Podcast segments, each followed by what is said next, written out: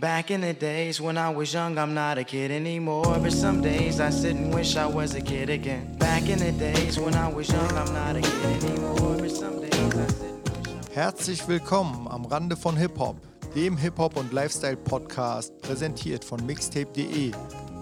Mein Name ist DJ Rascue und ich wünsche euch ganz viel Spaß mit dieser Folge. So, mutig wie ich bin, drücke ich jetzt hier einfach mal auf den Knopf. Und ihr habt es ja schon gelesen und richtig erkannt. Ich bin heute ein bisschen, muss ich sagen, vor lauter Vorfreude aufgeregt und freue mich halt einfach nur auf meinen heutigen Gast bzw. den Künstler, ja, von dem ich fast ausgehe, dass ihn eigentlich jeder kennen sollte und muss. Vor allem ist er prädestiniert für deutschen RB, würde ich behaupten. Darüber werden wir heute noch alles sprechen. Herzlich willkommen, Ayman. Hallo, vielen Dank für die Einladung. Ja, sehr ich gerne. freue mich.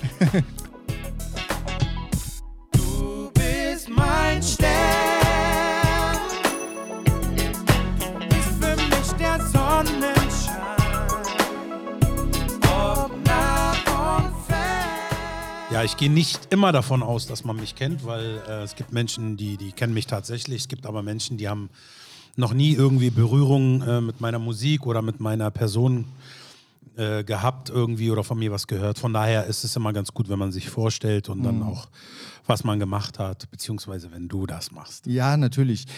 Die, ich muss dazu sagen, jetzt spielst du den Ball zwar zurück. Ähm, dieser Podcast hier jetzt, der soll ja auch jetzt kein klassisches Interview werden. Weil Ja. ich freue mich erstmal, dass du mein Gast bist natürlich. Aber Dank. wenn du jetzt auch so Fragen hast und generell sich hier eine Diskussion oder irgendwas ergibt, dann lass uns gern auch äh, darüber sprechen. Klar, so, wird sich ergeben, Weil ich habe jetzt hier, wie du siehst, nichts vorbereitet. Alles ich, gut. Alle Fragen werden aus dem Kopf kommen. Spontan ist immer am besten. Genau, und äh, die Themen, die uns einfach interessieren, würde ich sagen. Natürlich. Der Titel des Podcasts heißt Am Rande von Hip-Hop.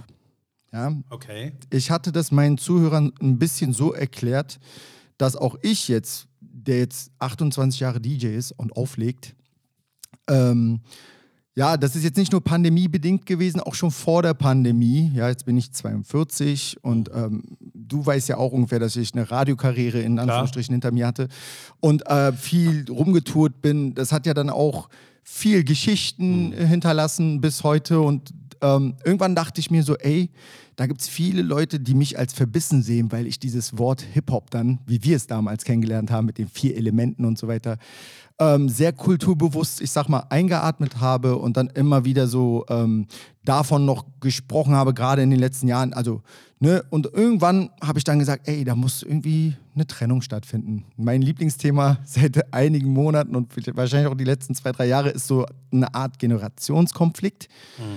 Ja, ähm, deswegen dachte ich mir, gut, ich bin nicht mehr so tief im Hip-Hop drin, weil Leute immer diesen Begriff Hip-Hop ja, extrem irgendwie, habe ich zumindest aus, äh, in meiner Wahrnehmung, das Gefühl, als mit was Aggressivem ver äh, verbinden, ähm, ja, Rescue Scratch zu viel, ja, oder sowas in der Art, ne? Finde ich nicht. Okay, ganz kurz sagen, Ja, ich will nur noch das zu natürlich. Ende bringen. Es ist dann halt irgendwann an diesen Punkt gekommen, wo ich mir dann dachte, ey, ich habe so viel Musik-Know-how. Ähm, warum spielt oder warum steht mir dieses Image Hip-Hop im Weg, wenn es darum geht, dass ich auch 70er spielen kann, ich kann auch 80er spielen, ich kann auf Hochzeiten, Firmenfeiern Schlager spielen. Das ist ja eigentlich ganz krass gesagt, was ich auch schon damals versucht habe zu erklären. Fast schon egal, was du spielst, sondern es ist sehr entscheidend, wie du es spielst, wie dein Auftreten halt ist und so. Und ähm, da hat das dann irgendwann bei mir angefangen, dass ich gesagt habe, ey gut, ich spiele äh, meinetwegen nicht jetzt unbedingt eine Riesenrolle im Hip-Hop, das kann man mir nicht absprechen so. Aber ich will halt, dass auch viele Leute, die im Hip-Hop so starr sind und mich nur als Hip-Hop sehen, auch mal begreifen, so, ey, der kann, der ist auch am Rande und da bewegt er sich jetzt auch. Und da will ich halt so in die Richtung hin. Und dieser Talk, den ich jetzt auch mit dir gerne führen möchte, ist halt nicht nur jetzt über dich, sondern auch um, um dein Umfeld zum Beispiel, was auch die Menschen gemacht haben, die dir vielleicht auch geholfen haben in gewissen Zeiten. So, das ist der Talk so. Absolut. Sorry jetzt für diese riesen Nee, alles Einleitung. gut. Ja. Äh, ich bin äh, dankbar auf jeden Fall und Ja. freue mich auf dieses Gespräch. Und äh, nur noch mal auf ähm, dein Argument ähm, über dich zurückzukommen oder so, dieses Hip-Hop-Ding oder Stigma, sag ich mal. Ja. Das ist eigentlich durch Jam FM. Alle, die dich, also die richtigen Berliner, so die Party People, weißt du, von früher, so die Partyszene, das sind ja, äh, ja, es sind immer die gleichen, man kennt sich, ne? Wenn man sich heute noch so ab und zu mal trifft, sind Mhm. Ja, ja alle genau. schon teilweise 50 oder älter oder so.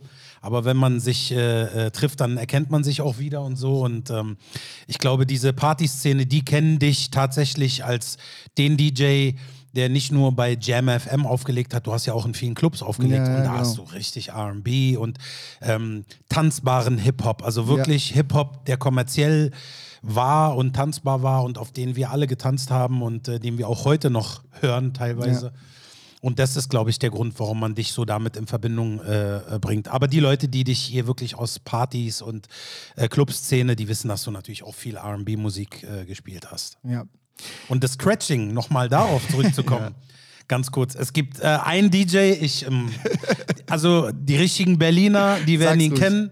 Ja. der, der, der, also der hat wirklich jeden Song auseinander gescratcht. Okay. Ja, also richtig krass. Ja, Ich bin also, gespannt. Ich denke gerade an Tomek. Tomek, natürlich. Ah, gut, weil Tomek ist- Berliner, den kennt Ja. ganz Deutschland und ja, aber Europa. richtig. Aber hier in Berlin, äh, weil ich bin natürlich viel rumgekommen, Ja. aber ich habe ihn in anderen äh, Bundesländern nie auflegen sehen oder hören.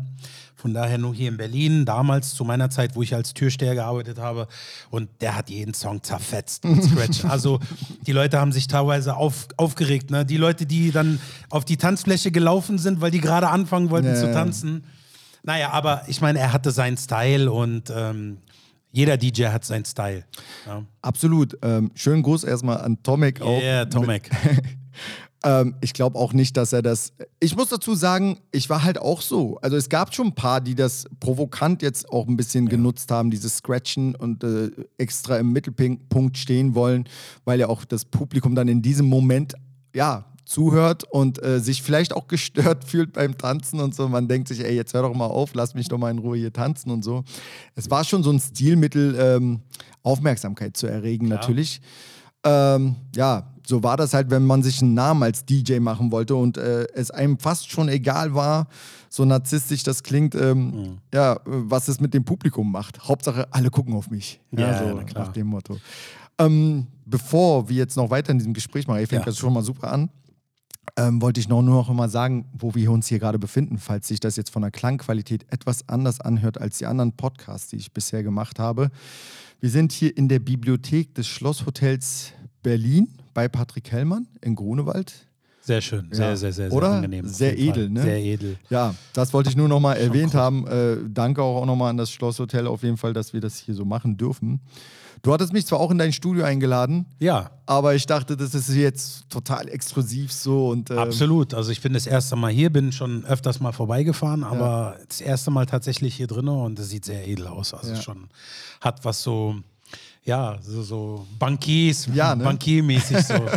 ja, Schade, dass ich jetzt Schon diesen krass. Podcast hier jetzt nicht unbedingt äh, visuell aufnehmen konnte, aber das wird in Zukunft irgendwann auch noch Klar. passieren. So, das wollte ich nebenbei nur erwähnen. Ja, das, das ist natürlich ein krasses Thema, das mit der Musik. Drink, Drink Champs. So. Ja. ja. Das hast du dir jetzt reingezogen in der Pandemie oder wann hat das angefangen? Ja, schon lange. Also ja? es fing ja ganz klein an, ne? Also das wird ja ganz, das wird ja finanziert von Revolt, ne? Von der Ja. Firma von P. Diddy. Und ähm, ja, und es, es fing ja ganz klein an, ursprünglich in so einen kleinen hässlichen Räumen. Ja. Und dann wurde es immer größer und ähm, die haben es auch auf verschiedenen Orten und äh, also ähm, Locations gemacht und so. Und ich finde das äh, sehr, sehr unterhaltsam. Ich fand es, so, ich- bis heute noch finde ich es richtig cool.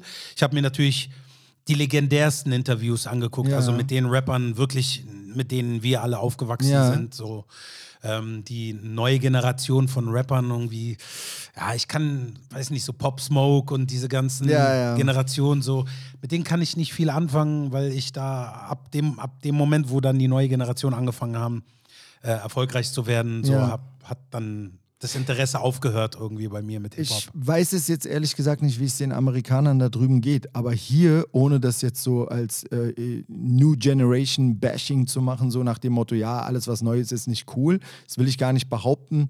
Ich glaube, gerade in solchen Gesprächen habe ich immer nur das Gefühl, dass junge Leute zu sehr äh, auf die Zukunft bezogen eher sprechen können. Also was sie noch machen wollen und äh, was jetzt gerade voll aktuell ist und äh, ne, was sie halt anhaben, ist ja immer sozusagen hip. Also an der Jugend sieht man ja eigentlich, was gerade angesagt ist, wenn man so will.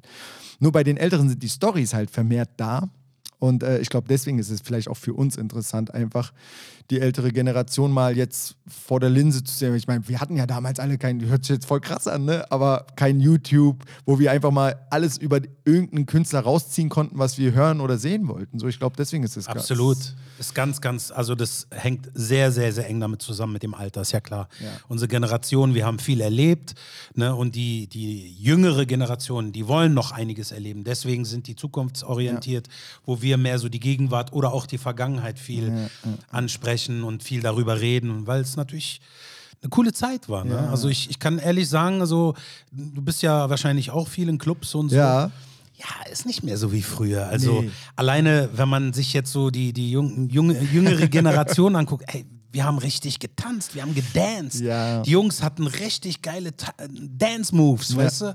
Die Mädchen auch, die haben sexy getanzt, die haben so, so, das war so, das war wirklich richtig was Besonderes, ne? In den Club zu gehen, absolut. Wochenende, man hat sich gefreut, man hat das zelebriert, weiß ja, die Mädels haben sich immer getroffen irgendwie, haben sich dann zusammen fertig gemacht, aber auch die, die Jungs, so, sah damals, die haben sich auch getroffen, fertig gemacht, haben noch was getrunken irgendwie und dann ab in den Club. Das ist eine andere Zeit gewesen, ne? Also. Ähm, absolut, gebe ich dir recht. Kaufst du denn allen, die bei Drink Champs sitzen, auch das ab, was die da so wirklich erzählen? Also so geht es ja in, in, in Deutsch, deutschen Interviews jetzt, ne, wenn man sich das im, aus dem Raum Deutschland anschaut, manche Künstler, da wissen wir ungefähr mal, ach komm, der labert doch nur Scheiße gerade. Bei den Amis aber muss man auch sagen, da ist ja noch auch nicht alles wirklich, ne? Ist ja auch Ja. ein bisschen was inszeniert. Stört Fall. dich das nicht, wenn du das guckst so, oder? Ja, also es ist, die Amerikaner sind Profis im Inszenieren, machen wir uns nichts vor. Es ist klar, dass deren ähm, Storytelling immer, ich sag mal so, ein paar Prozent äh, weniger Wahrheit mit dabei ist. Das Weißt- war schon immer so gewesen. Ja, also es gibt, es gibt Personen so, die müssen nichts erzählen, aber es gibt Leute, die, die müssen, ne? so einer wie P. Diddy zum Beispiel, der hat so viel erlebt, aber der wird ja auch ähm, beschuldigt, irgendwie Leute verarscht zu haben, Ja. ganz viele, ne? also Ja. fast alle seine Künstler Ja. beschuldigen ihn, äh, dass, dass er ähm, nicht korrekt äh, bezahlt hat oder sogar gar nicht bezahlt hat. Also nehmen wir mal Mace zum. Beispiel, auch einer der erfolgreichsten, krassesten Rapper, geile Songs am Start gehabt. Und äh, da ist ja immer noch richtig Beef, ne? Und da, und da waren 112 und wie sie alle alle heißen.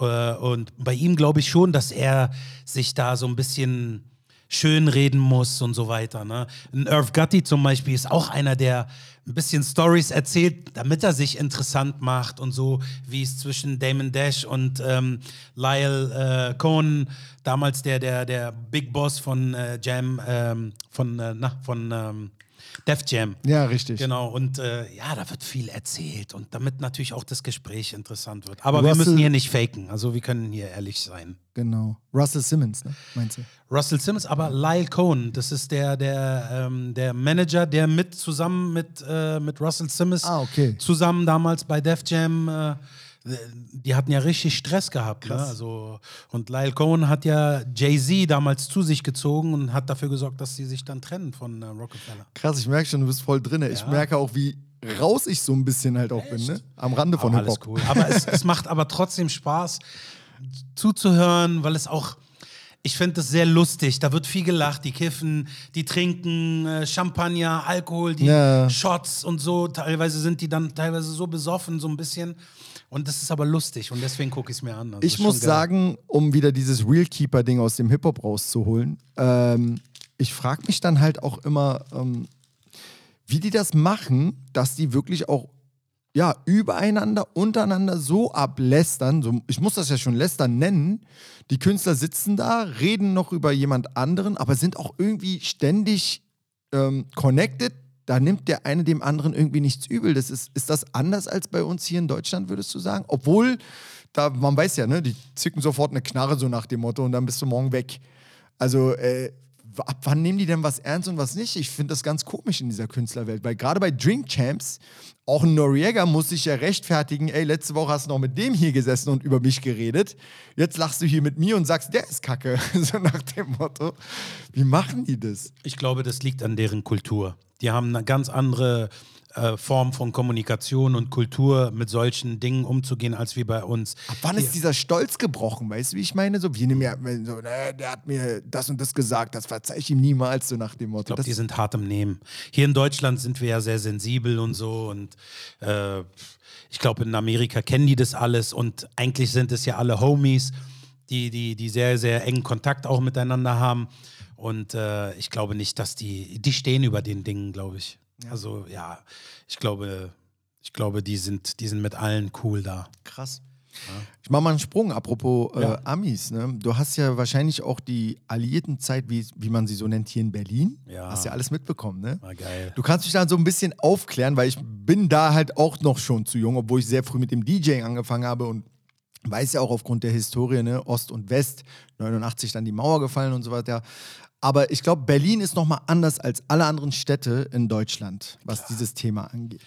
Und ich will jetzt so auch so ein bisschen äh, auch auf die Musik natürlich, die du gemacht hast und auch immer noch machst, ähm, RB, aber die Vorstufe von RB war ja, ich glaube, das wird nie so richtig in Hip-Hop-Kreisen eigentlich besprochen, aber Motown völlig klar, aber parallel dazu gab es ja noch New Jack Swing. Ja. Und New Jack Swing wird nicht so in, in den, ja, die Vorstufe von Hip-Hop ist immer so Soul, Blues, Jazz, Klar. Funk. Natürlich. Ja, so. Wir waren so, wir sind ja die 80er, 90er. Ja. ganz klar. Muss man separieren. Ne? Also die Musik, die wir in den Clubs damals genossen haben, zu der wir getanzt haben, wo wir uns gefreut haben, dass wir wieder in die Clubs gehen können. Ähm, das, das ist die, die, definitiv die, ich sage so Mitte, Mitte 80er, Ende 80er und dann die 90er komplett. Das war so die Zeit, wo wirklich diese Musik stattgefunden hat. Und das war natürlich New Jack Swing, das war ähm, äh, RB, das war ähm, so dieses soulige I Love Your Smile, äh, ja genau, I Love Your Smile. Äh, war ja ein bisschen so ein bisschen poppiger RB und dann gab es R. Kelly, der war zu der Zeit richtig krass, ne? Der Ja. hat ja auch verschiedene Sachen gemacht. She's Got That Vibe. Ja, genau. Das war so ein New Jack Swing-Ding von ihm. Ja, und das, das, Bobby Brown. Bobby Brown auf jeden Fall. War eine geile Zeit auf jeden Fall. Und ich, ich äh, verbinde wirklich diese Musik ähm, oder diese Stilistik definitiv mit den ähm, Ende, ich sag mal so ab, ich sag mal so ab ähm, 89, 88, 89 und dann ging's los. Wie war, wie war, würdest du sagen, die Körpersprache der Menschen jetzt blöd gefragt? So, also ähm, nochmal anders als heute, oder? Also, das heißt, du hast ja eben schon angesprochen, Tanzmoves waren ganz anders, die Kleidung war ganz anders. Ähm, jetzt mal blöd gesagt, wie hat man Frauen angesprochen? War wahrscheinlich auch ganz anders. Ja, ich denke schon. Alkohol wurde anders getrunken. Ja, ja. Ja, nicht so flaschenweise an den Tischen. Na, das schon, doch. Echt, ja? ich, Für mich war das immer so ein alte Männer-Ding. Also ich Nee. kenne das erst seit der, seit der neuen Generation, in Anführungsstrichen, jetzt seit 2000, wenn ich es festhalten müsste, zeittechnisch, vielleicht aber auch nur meine Wahrnehmung, wie gesagt. 2006 fing das so an, habe ich das Gefühl, in den Clubs.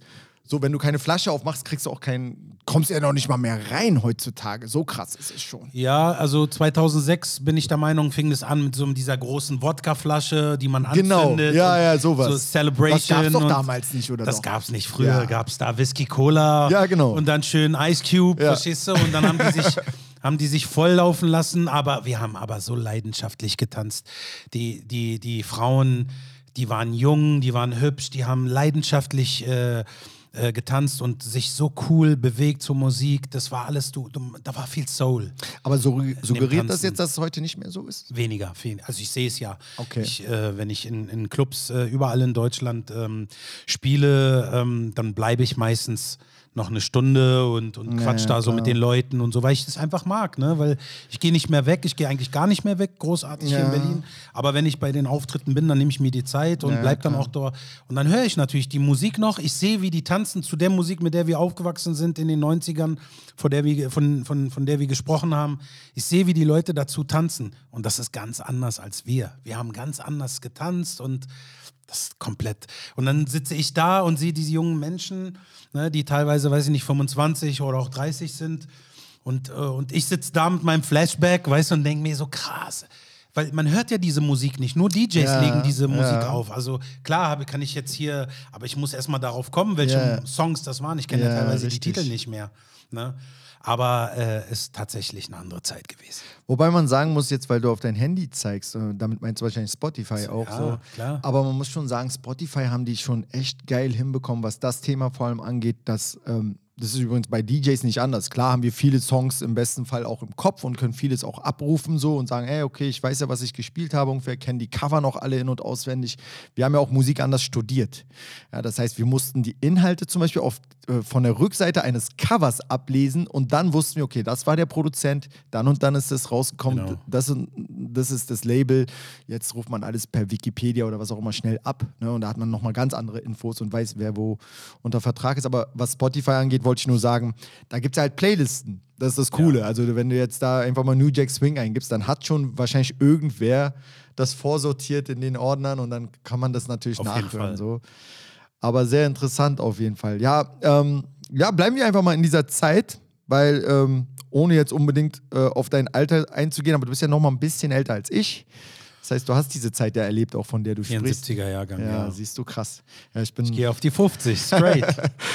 ich, äh, ich sag das auch immer als Scherz, so mit 42, ja, ich bin 81er, ey, da hast du ja schon einiges äh, auf jeden Fall vor mir schon erlebt. Aber sehr interessant, weil dann kannst du vielleicht ja auch sagen, wie die Entstehung so für dich ähm, hier war, was Hip-Hop äh, angeht. Ne? Ist ja nochmal anders. Also du bist tunesischer Herkunft, glaube ich, ne? und ja. ich, ich ja türkischer. Und die Sache ist halt im Endeffekt, ja, ich mag dieses Wort nicht, das habe ich in anderen Folgen von mir auch schon unbedingt gesagt, aber es ist so ein Kanackending hier in Berlin geworden, so dieses Hip-Hop-Ding.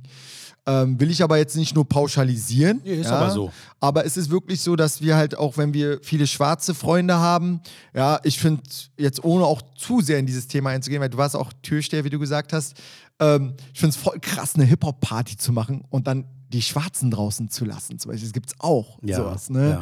ja. Ähm, und ähm, ja, ich weiß halt auch, wie gesagt, nicht, ob das ein typisch Berliner Ding ist, weil uns hören ja sicherlich auch viele aus Deutschland zu. Aber in dieser Zeit halt will ich nur sagen, Ja, wir so, hatten wie natürlich- es war, so mit, mit, mit der Entstehung von Hip-Hop Absolut. Wir hatten äh, eine coole Szene. Ja. Also ich kann mich erinnern, ähm, hier in Berlin, ich kann jetzt auch erstmal nur von Berlin sprechen. Ja. Jetzt im Nachhinein bin ich natürlich viel rumgekommen Ja. und weiß, dass es ähm, viele äh, Szenen auch in, in Heidelberg, Hamburg, ähm, in, in Stuttgart, in Frankfurt gab es auch ganz viele Armys und so. Ja. Und bei uns, wir hatten hier die Army Base äh, hier in der Görzallee und Ja. in Zehlendorf. Ähm, und die waren natürlich äh, am Wochenende in, in, in diversen Clubs, die man kannte. Ne? Das war damals das Haneke Haus, Future, das Studio. Krass. Ähm, dann, pff, was gab's denn noch? Ey, ich hoffe, ich habe nicht. Äh, da gibt's ganz viele. Und ich war damals auch jung. Also ich war wirklich damals noch äh, im Teenage-Alter, ne? so 15, 16. Ich sah mal ein bisschen älter aus und habe dann schon so ein paar Freunde so kennengelernt, so Amis und Ja. so, mit denen ich mich zusammengetan habe und bin natürlich äh, in diese Szene dann reingekommen. Ne? Und das war mega, also es war, es war eine andere Zeit, andere Welt und das ähm, hat mich auch unheimlich geprägt musikalisch, ne? weil ähm, das war so diese Boys the Man Zeit und Ja, so. genau. Ne? Die, die, äh, die Amis, die Mann, ey, man ist dann hingegangen und dann hat man nur Amis gesehen. Das waren weiße Amerikaner, aber überwiegend schwarze Amerikaner. Und du warst, äh, du, warst so nah dran, dass du das Gefühl hattest, du bist gar nicht in Deutschland oder in Berlin. Hattest du das Gefühl, ähm, direkt schon Teil zu sein dieser Kultur oder hattest du das Gefühl, jetzt, ich spreche es mal direkt an, es hätte auch sein können, dass die Amerikaner unter sich hätten bleiben wollen und sich ge- gedacht hätten, was willst du denn hier auf dieser Party? So nach dem Motto, ist ja nur, nur für uns gedacht, so nach dem Nee, finde ich nicht. Gar nicht, ne? Die Amis, die waren äh, extrem offen, weil die natürlich im eigenen Land auch Latinos haben Ja. und äh, verschiedene ähm, ja, Menschen aus verschiedenen Kulturen und so weiter. Und die kennen das alle. Die gerade die Schwarzen, die kennen ja. das. So, und für die war das nichts Neues hier, irgendwie Kanaken zu sehen, Ja. äh, Araber zu sehen oder wie auch immer, Asiaten oder so, die kennen das alles schon. Weißt Das du, worauf, worauf ich damit hinaus Ja. will, ist ja, dass ähm, viele, ja, ich sag's mal, Türken, Araber oder auch Südländer in dem Sinne dann immer gedacht haben, uns will man hier nicht haben. Und dann müssen wir so nach dem Motto mit Gewalt da rein. Auf dieses Thema wollte ich jetzt nur hinaus. Also eigentlich, äh, wie sich das eher entwickelt hat, konnte man das beobachten? Ja, also ich weiß das sogar ganz genau. Äh, damals, zu, zu der Zeit, gab es ja auch diese Gangs hier, ne? wie sie alle heißen. Äh, äh, Black Panther und Ja, genau. 36 Boys Ja. und äh, Spinne und alle. Also das waren ja wirklich, gab es ja ganz viele. Ich bin ne? ja Reuters. im Wedding groß geworden, Nauner Platz, das sollst du noch wissen. naja. Also mit den Black Panthers kenne ich Ja, mich gut aus. Ich kenne die alle. Ich kannte die 27 Jahre habe ich da gelebt. Badi Murat. Ja, schönen Gruß an ihn, weil der wird das nicht hören, aber genau, ja, Ja, ja. und das war die Zeit. Ist ganz klar, dass die Türsteher natürlich viel zu tun hatten. Und gerade in diesen Clubs kann ich mich erinnern, äh, da, da war nicht ein oder zwei Türsteher, da waren meistens sechs Türsteher oder so. Und wirklich, da waren Schwarze dabei, da waren äh. Deutsche. Ja, das waren wirklich. Äh, das, also man musste natürlich dafür sorgen, oder die mussten dafür sorgen, dass diese Gangmitglieder da nicht äh, reinkommen. Ne? Ja, logisch. Ja. Aber wie gesagt, ich kannte einige, ähm, die wirklich in, in diese Clubszene da trotzdem zu sehen waren und so. Und ich fand es ganz cool, weil man, das, das eine war ja die Clubs, man hat sich dann am Wochenende in den Clubs getroffen, aber mitten in der Woche gab es ja auch Barbecue-Partys. Ja, genau. Wo man sich dann getroffen, wo man eingeladen wurde und da waren meistens amerikanische Familien. Ne? Krass. Und das war eine coole Zeit einfach. Ja, und dann PX, ne? Ja. Äh, du konntest dann mit einem Kumpel, den du kanntest, im PX einkaufen gehen und Amerikanische amerikanische Klamotten. Klamotten, amerikanische Ware, Lebensmittel, die Süßigkeiten, du hier so, auch alles. stimmt. Die hatten ja alles. Die hatten Steaks da, die hatten wirklich alles Mögliche da. Ähm, und es war, äh, das war ein Highlight, dahin gehen zu können und rein zu dürfen und einkaufen zu können, war schon mega. Ja. Und dann das deutsch-amerikanische Volksfest. Ne? Ja, stimmt. War auch geil. Krass. Da hast du die alle getroffen. Und das war einmal im Jahr auch, wo ganz Berlin sich drauf gefreut hat. Also gerade die Leute so aus der Szene. Da hast du alle Leute, die du in Clubs siehst, hast du dort gesehen. Mhm. Ja, und das waren ja immer eine Woche. Ja, wir müssen jetzt leider auch ein bisschen eingrenzen. Das war bis 89 auch Westberlin sozusagen, ne, wo das so war. Richtig. Das muss man auch dazu sagen. Ähm, ja, da war ich dann halt auch schon zu jung. Ich weiß, dass ich der Ent äh, Mauer entlang noch ein bisschen gespielt habe, so. Ja, bin ja auch ein Westberliner Kind, aber ich meine danach halt, um darüber reden zu können, wie es halt wirklich vorher und nachher war. Ähm, dafür war ich zu jung. Aber ich habe auch jung mit dem DJing angefangen und äh, ich glaube, warst einer der jüngsten, glaube ich. ja, extrem. Oder Also der jüngste überhaupt. von den Älteren, sage ich immer. ja, du warst der jüngste DJ, Ja. der aber kommerziell hier aufgelegt Ja, hat. Egal ob stimmt. Radio oder Das in den stimmt. Clubs. Da war ich wirklich ein kleiner Junge, ey. ja. Weißt du, wo ich noch aufgelegt habe? Mit, mit 15 noch und Spange, feste Spange im Mund. krass. Da war ich im Flame, Breitenbachplatz. Ja, Flames. Im alten aber. noch. Flames oder Flame? Flame. Ja. Kennst du? Ja, ja, ich kenne den Club, Ja, natürlich. ja, weißt du, Ah, aber der Besitzer meinte noch, ja, hier, dieser kleine Junge, ne, der darf hier nicht rumrennen, aber der soll der auflegen, DJ. Ja, der soll ja. auflegen, aber der darf hier nicht rumrennen, so nach dem Motto. ja, ist echt krass. Ist schon lustig. Auf jeden Fall. Ja. Ja, man, krasse Zeit, ey, wirklich. Also, ähm, also irgendwann wurdest du ja dann auch in dieser Zeit Türsteher, so, kann man das so sagen? Ja, ich bin dann mit äh, 17, das erste Mal stand ich mit 17 an der Tür und zwar im. Äh, Wie kommt man drauf? Weil du halt so stämmig gebaut Ja, warst. ich habe ja ganz früh schon angefangen mit Kraftsport und Ja. so und Kampfsport sowieso davor viele Jahre und ähm, war dann natürlich sah ich viel älter aus. Ich sah wie 22, 23 aus, hatte schon einen Schnurrbart und ja und war sah richtig breit aus und ähm, naja, und keiner hat nachgefragt, ey, wie alt bist du oder so, sondern ich bin dann irgendwie reingekommen durch andere Kumpels irgendwie und dann war ich irgendwann mal Türsteher. Und das, meinen ersten Türsteherjob hatte ich tatsächlich im Garage Nürnberger Straße. Ach, Ja, krass. Und es war auch ein angesagter Club. Da warst du aber auch, glaube ich, ein, zwei Mal. Sommerloch hieß das irgendwann, oder? Nee, Sommerloch, äh, ja doch, doch. Das hieß Sommerloch. Daneben war das Jungle. Genau. Äh, krass. Zoo Club, Zoo Club, äh, Garage und Sommerloch. Ah, da waren in- mehrere in- Diskotheken, in, ja? Ja, das waren drei. In der Nürnberger Straße waren es drei. Äh, ähm, Stimmt. Du hattest äh, Zoo Club, das war gleich neben dem äh, Dings. Ähm, und ein Stückchen weiter äh, Richtung äh, P&C gab es dann das Jungle Club. Ah, stimmt. Drei stimmt, Clubs stimmt, in einer stimmt. Straße und die Straße war gerade mal 300 Meter. Ja, ja, genau. Mega. Geile Zeit, wirklich. Und das war so der Start meiner Türsteherkarriere. Da war ich gerade mal irgendwie 17 geworden Ja. Und äh, habe natürlich ganz vielen Gästen dann immer die. Aber da die kann ich ja noch nicht gewesen sein. Zwischen uns sind ja elf Jahre. Also Ja, aber ich glaube, ich, ich, ich weiß nicht, ob du da warst oder so oder vielleicht sogar ein bisschen Später, später. ja. Kann sein, vielleicht warst du auch im Motown oder an so. Havanna Ja, ne? erinnere ich mich noch bei dir. ja, ja, das auf jeden Das Fall. war aber schon gegen Ende, glaube ich, ne? Das war das, ja, das Havanna war ähm, ein Jahr vor meiner Musikkarriere, Ja, genau. bevor das dann Ja, losging. genau. Ja, Ja, war in, ey. alles in allem eine, eine coole Zeit und äh, ich erinnere mich gerne, weil ähm, ich jetzt einfach mal von mir selber sagen kann, egal was heute passieren würde, ich habe einfach gelebt. Ja. Wir haben wirklich gelebt. Ich kann das echt sagen von meiner Generation. Wir haben äh, einen, einen sehr, sehr engen Freund, also einen langjährigen Freund Mhm. äh, verloren letztes Jahr. Ähm, Kroate und ähm, ja, rest in peace, äh, Jelko. Ähm, und ähm, wir haben, ich habe mit ihm einmal äh, gesprochen darüber und so, bevor er gestorben ist, und da haben wir auch gesagt, ey, Digga, wenn wir jetzt abkratzen würden, wäre das so scheißegal, weil wir haben so geil gelebt, wir haben so einen Spaß gehabt. Und das ging ja schon, also bei mir, er war zwei Jahre älter als ich. Äh, und wir haben wirklich mit, mit 15, mit 15 Jahren, ja, mit 15 waren wir schon Partys feiern und ey, du hattest 50 Mark in der Tasche und hast gegessen und gesoffen und hattest immer noch 20 Mark, 30 Mark in Krass, der Tasche, ne? wenn du nach Hause gekommen bist. Aber warst in drei verschiedenen Clubs Ja. in einer Nacht, Ja, weißt du, oder vier. wirklich- Und wir haben gelebt, wir haben so Spaß gehabt. Und das kann ich heute immer wieder bestätigen. Egal, was heute passiert jetzt mit mir, ich kann jetzt von Ja, mir klar. sprechen. Ich habe gelebt. Ich habe wirklich gelebt. Geile Ja. Zeit einfach. Wirklich, ja. Mein Beileid an dieser Stelle auch. Danke. Ja, krasse, krasse Sache. Ähm, Gebe ich, geb ich dir vollkommen recht. Ähm, selbst ich habe jetzt schon, auch schon das Gefühl, so ein Ja. bisschen, weil ich halt auch früh, früh mit vielen Sachen, ja, ich will es jetzt nicht sagen, abgeschlossen habe, so. Weil ich probiere jetzt auch wieder ein bisschen mich neu zu erfinden, hier so ein Podcast-Ding jetzt aufziehen. Wir müssen ja irgendwie auch weitermachen, sage ich immer. Ich bewundere an dieser Stelle auch einen schönen Gruß jetzt an DJ Desu. Zum Beispiel, den kennst du ja auch. Ja. Ich bewundere allerdings, dass er das so seit 30 Jahren wie am ersten Tag produziert und sich von einem Studio das nächste wieder aufbaut. Dann immer noch diese Amerika-Trips hin und her. Die, die Connection natürlich hat er auch. Und er macht ja auch, würde ich jetzt einfach mal glaub, behaupten, immer noch die Mucke, die ihm auch Spaß macht. Ja, glaube ich auch. Ja, und ähm, das bewundere ich ja. Ich will das gar nicht verteufeln so, aber ich, für mich war das dann auch irgendwann vielleicht ähnlich bei dir, ich weiß es nicht.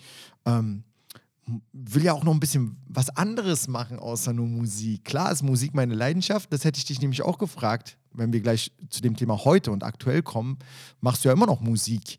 Ja. Äh, fühlt sich das denn für dich immer noch so an wie damals? Weil für mich halt nicht. Das ist anders. Ich will nicht sagen, das ist schlechter geworden oder so. Ich glaube, das würdest du jetzt vielleicht auch nicht behaupten, aber das Gefühl ist schon anderes. Ne? Man hat, Ja. der, der Alltag ist da. Äh, es ist nicht mehr so, dass man, dass man mehrere Sachen an einem Tag machen kann, sondern dann ist der Tag auch gelaufen, wenn man eine Sache erledigt hat. Natürlich. Nach diesem Podcast war es das auch zum Beispiel für heute so. Absolut. Ja. Ist ganz klar, das hängt natürlich auch mit, mit unserem Leben, Ja. mit unserem, mit, äh, mit, der, mit, dem, mit der Routine und mit unserem All Alltag. Ne? Ich meine, ich habe zwei Kinder, ich bin verheiratet. Hm. Ähm, man, man bringt die Kinder weg, man, man holt die ab, man unternimmt viel mit den Kindern und so. Natürlich habe ich mein, meine Arbeit, ich habe ja mich, ich habe mich ja dann selbstständig, gemacht. 2016 und habe dann ein Unternehmen gegründet ähm, im Bereich Sicherheitsdienst, weil ich aus dieser Szene ja komme. Cool. Und äh, dann ein Jahr später äh, kam dann Gebäudereinigung noch dazu und so weiter. Und ich habe das gemacht, weil ich einfach gemerkt habe, so, ey, man wird älter und so und man kann sich ja nicht nur auf die Musik verlassen. Ja, ich habe ja die ganzen Jahre immer meine Auftr Auftritte und Shows gehabt. Außer jetzt diese Corona-Phase äh, 21, äh, 20 und 21. Ähm, da war ja komplett zu für alle. Ne, Wie war es für dich jetzt mal grob gefragt? War es schwierig oder konntest du durch den anderen Job jetzt sozusagen dann also das für mich war auffangen, das ja? überhaupt kein Problem. Okay, cool. Aber ich kannte andere Künstler, mit denen ich Ja. telefoniert habe. Oder auch mit Agenturen habe ich Ja. gesprochen. Äh, sind ja alles Freunde, die äh, Besitzer von den ganzen Booking-Agenturen. Und die haben äh, natürlich erzählt, ne, dass einige Künstler extrem Probleme haben. ne? Also oder hatten.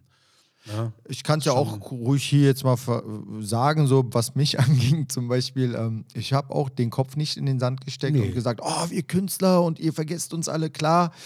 Ähm, komischerweise, wie gesagt, ich sage es auch nur aus meiner Wahrnehmung, ähm, diejenigen Künstler in Anführungsstrichen, die jetzt sowieso schon viel Geld gemacht haben und, ähm, sage ich jetzt mal, äh, erfolgreich waren, von denen hat man nie nichts Schlechtes so über die Pandemie oder sonst was wahrgenommen. Ne? Die hatten wahrscheinlich ihr Haus, ihr Garten und die, die hat das äh, eher so.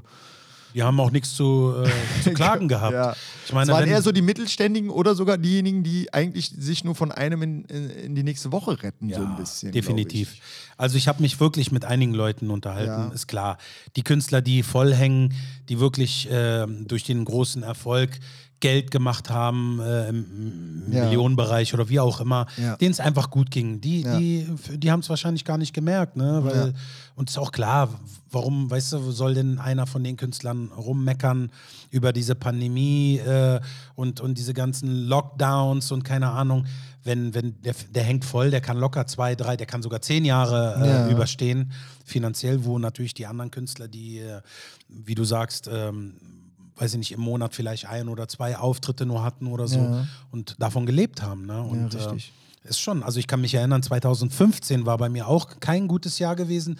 Da hatte ich, äh, das war bei mir jetzt nicht so schlimm, dass ich gar keinen ähm, äh, Auftritt hatte oder so, aber da hatte ich, ich habe normal immer irgendwie z- 20, 30 Auftritte gehabt im Jahr und da in diesem, in diesem 2015 da hatte ich nur vier Auftritte oder so und dachte ich so, ey, was ist denn das? Was geht denn jetzt ab? Und da habe ich wirklich, da hat es Klingen bei mir gemacht und das war für mich so ein, so ein ähm, Alarmzeichen, ey, ich muss auf jeden Fall businessmäßig mich da ein bisschen äh, ja, diversifizieren. Ich muss mich ein bisschen breiter machen und so. Und da habe ich mich dafür entschlossen, äh, die Firma zu gründen, weil ich aus Richtig der gut. Branche komme und da habe ich es gemacht. Ja, ist doch super. Also ich bin auch, wie gesagt, ich habe dann 30 Bewerbungen oder so geschrieben. An dieser Stelle muss ich wirklich sagen, mir fällt jetzt spontan gerade ein, dass ich auch mitbekommen habe, dass Harris arbeiten gegangen ist, sogar, glaube ich, in irgendeiner Einrichtung, für, wo er auch Menschen geholfen hat und so eine Sachen, glaube ich, oder irgendwie was da gemacht hat. Also schönen Gruß auch nochmal an Harris so. Ähm, ja, wer jetzt nicht arbeiten gehen wollte oder konnte, will ich das jetzt gar nicht formulieren. Ähm, ist natürlich jedem selbst überlassen in dieser Zeit. Gab es ja wahrscheinlich auch nicht sofort immer die Möglichkeit, sofort einen Job zu kriegen. Also ich habe, wie gesagt, 30 Bewerbungen geschrieben und irgendwann konnte ich dann irgendwo mal einen Bürojob oder sowas in der Art anfangen. Den ich jetzt vor kurzem auch wieder jetzt aufgegeben habe und gesagt habe, so jetzt reicht's aber auch. Pandemie ist jetzt auch offiziell vorbei, jetzt konzentriere dich mal wieder ein bisschen auf Musik. Und da habe ich jetzt ein bisschen Spaß in diesem Podcasten und sowas entdeckt, weil ich dachte, ey, Radio musst du jetzt auch nicht mehr unbedingt machen, wird auch nicht mehr so wie früher gehört. Leider, leider. Ähm, was ich versuche krampfhaft ist vielleicht, dass ich äh, die Kamera weglasse in der Hoffnung, dass anders gehört wird. Dass Ja, wenn wir klar. jetzt zum Beispiel hier reden, auch wir erzeugen Bilder im Kopf, als dass Leute uns dabei sehen und sich auf Mhm. andere Dinge plötzlich konzentrieren. Was hatten die heute für einen Pulli an oder eine Kette oder was weiß ich was so. Das lenkt total ab. Die, Klar. ich zeige manchmal Freunden, ich weiß nicht, wie es dir geht, ähm, manchmal so ein Video vielleicht von zwei Minuten, ey, und nach 30 Sekunden hört der nicht mehr zu, guckt nicht mehr rauf. Und dann sage ich, ey, guck doch noch mal bitte bis zum Ende. Es sind nur zwei Minuten halt doch mal durch. Diese Aufmerksamkeitsspanne der Menschen ist, Klar. Wir werden ja auch ähm, überflutet. es ist Ja, so krass. ist ja ne? Also YouTube und jetzt TikTok und Instagram Ja, und alles. Social Media Welt ist ja einfach äh, zu viel und ich merke das ja selber. Also für mich ist es Entertainment. Ne? Facebook äh, gucke ich nur noch rein wegen Nachrichten und so weiter. Ne? Man, man, und dann gibt es natürlich Telegram und äh, Instagram ist jetzt eigentlich nur noch so, finde ich, so, das ist nur zum, zum, ja, zum, wie soll man das sagen?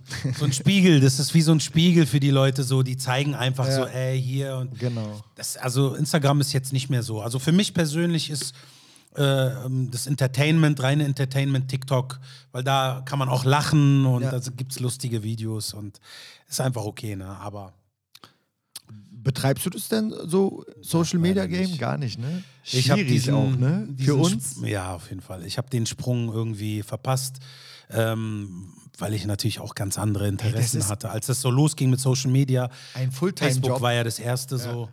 Vor Facebook MySpace, das habe ich noch gemacht. ja, ja, genau. MySpace habe ich auf jeden Fall damals gemacht, habe ich einen Account gehabt und ähm, ja, aber da waren welche, die haben ganz früh, es gibt ja Leute, die äh, sehr früh mit ähm, äh, auf, auf bestimmte so Hypes Ja. reinspringen oder mit raufspringen aufs Boot. Äh, und, und dann gehe ich da rein und denke mir so, ey krass, der hat schon eine Million Ja, ne? Follower Der- oder so. die weißt sind schon voll dabei, ja, Ja, genau. natürlich. Aber das äh, ist auch heute nicht mein Ding. Ich, ich habe viele Gespräche mit jüngeren Künstlern ähm, und die sagen alle, ey, das ist so wichtig geworden und so. Und mir, mir ist diese Wichtigkeit sehr, sehr bewusst. Aber ich, ich kann, äh, es ist einfach nicht meine Welt. Ich kann das nicht. Ich kann nicht den ganzen Tag, ne, die sagen, naja, äh, zwei bis drei Posts am Tag. Manche sagen, naja, reicht, wenn du jeden zweiten Tag irgendwie was postest.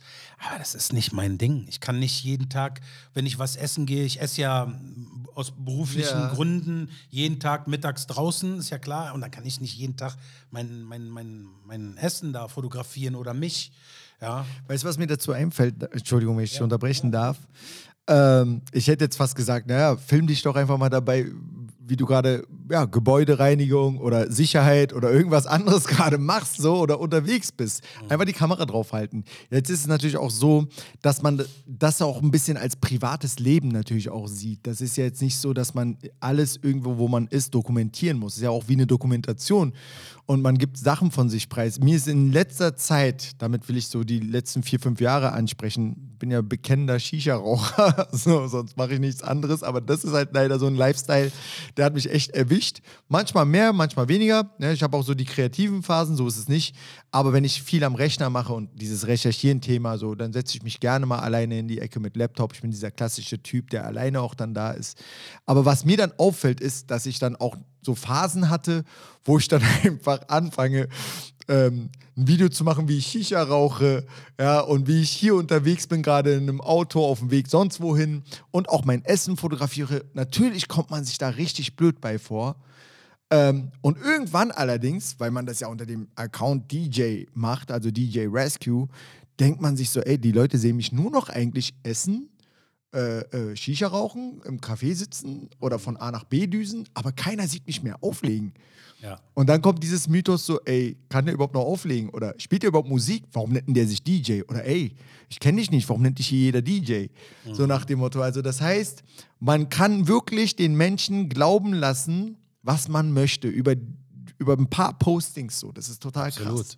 Klar, man kann äh, sein ganzes Leben faken, wenn man will. Das ist ganz krass. Natürlich. Aber ich, ich habe nie davon was gehalten, weil mein Privatleben war mir immer heilig gewesen, auch damals zu der Zeit, wo ich Ja. wirklich äh, viel, viel unterwegs war und auch der Erfolg noch ganz, ganz spürbar groß war.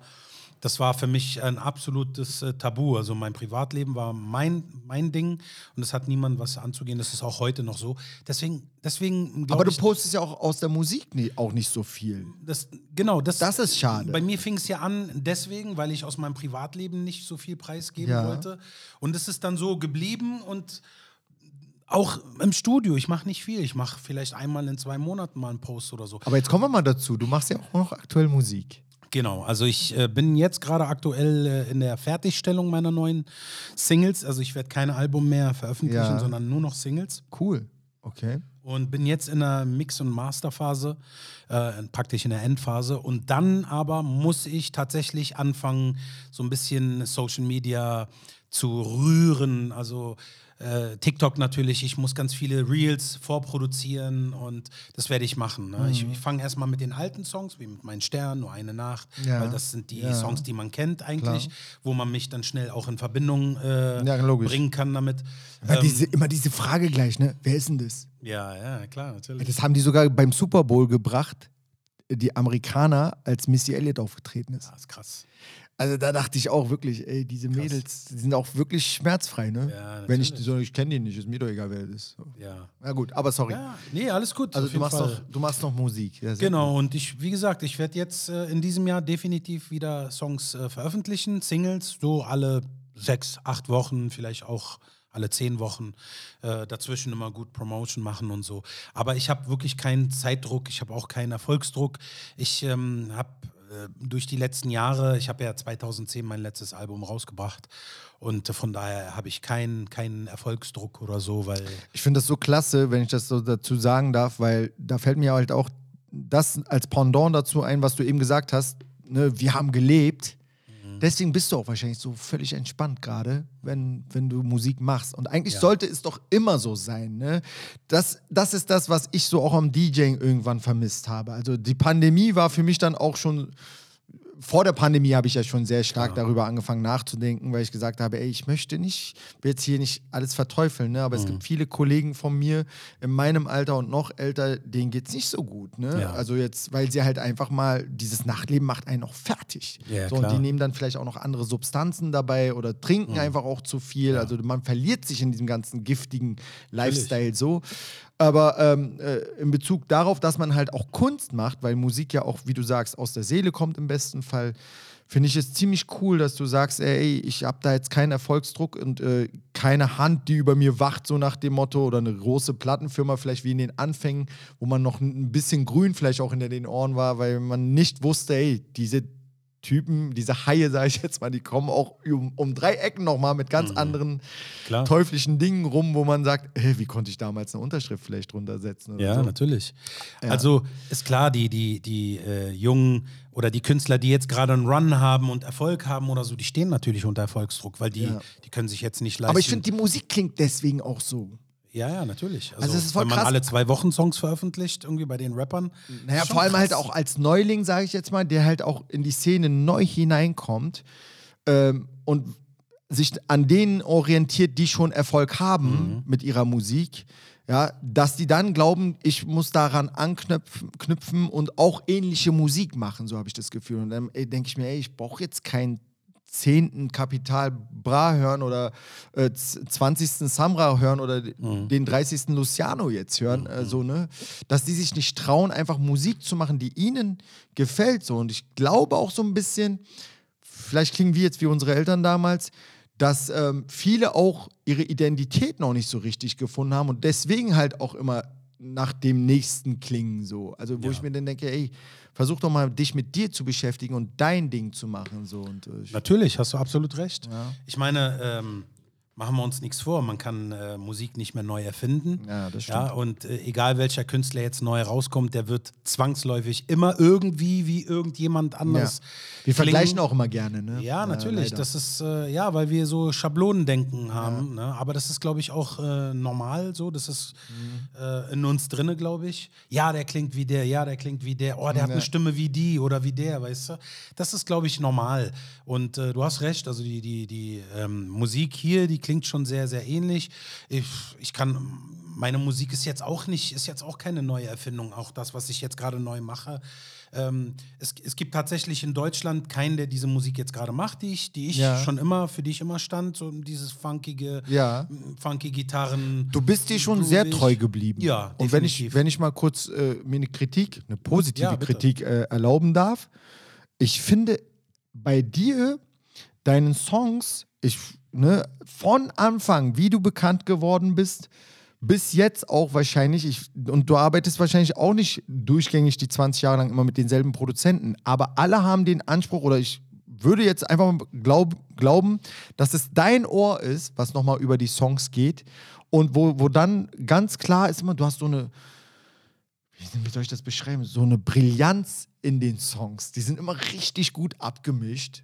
Die sind immer richtig, äh, ähm, also die, die, man hört richtige Instrumente irgendwie raus, man hört richtig Musik raus. Das wirkt nichts dumpf, es wirkt nichts irgendwie nach so einer 808 äh, äh, Bassdrum oder da ist, das ist einfach Musik. Also es ist voll blöd, was ich Ja, jetzt beschreibe, aber aber, du hast vollkommen es recht. klingt so, ich will so ein bisschen mit Michael Jackson Songs vergleichen, weil der hat auch, ja, naja, weil das ist so ein bisschen, ähm, es klingt nicht so extrem, ähm, ja, so, so wie so ein Home-Studio, will ich damit sagen. Es klingt nicht so. Ja, ist ja klar. Es klingt wirklich extrem groß. Ich weiß, was du meinst. So, ne?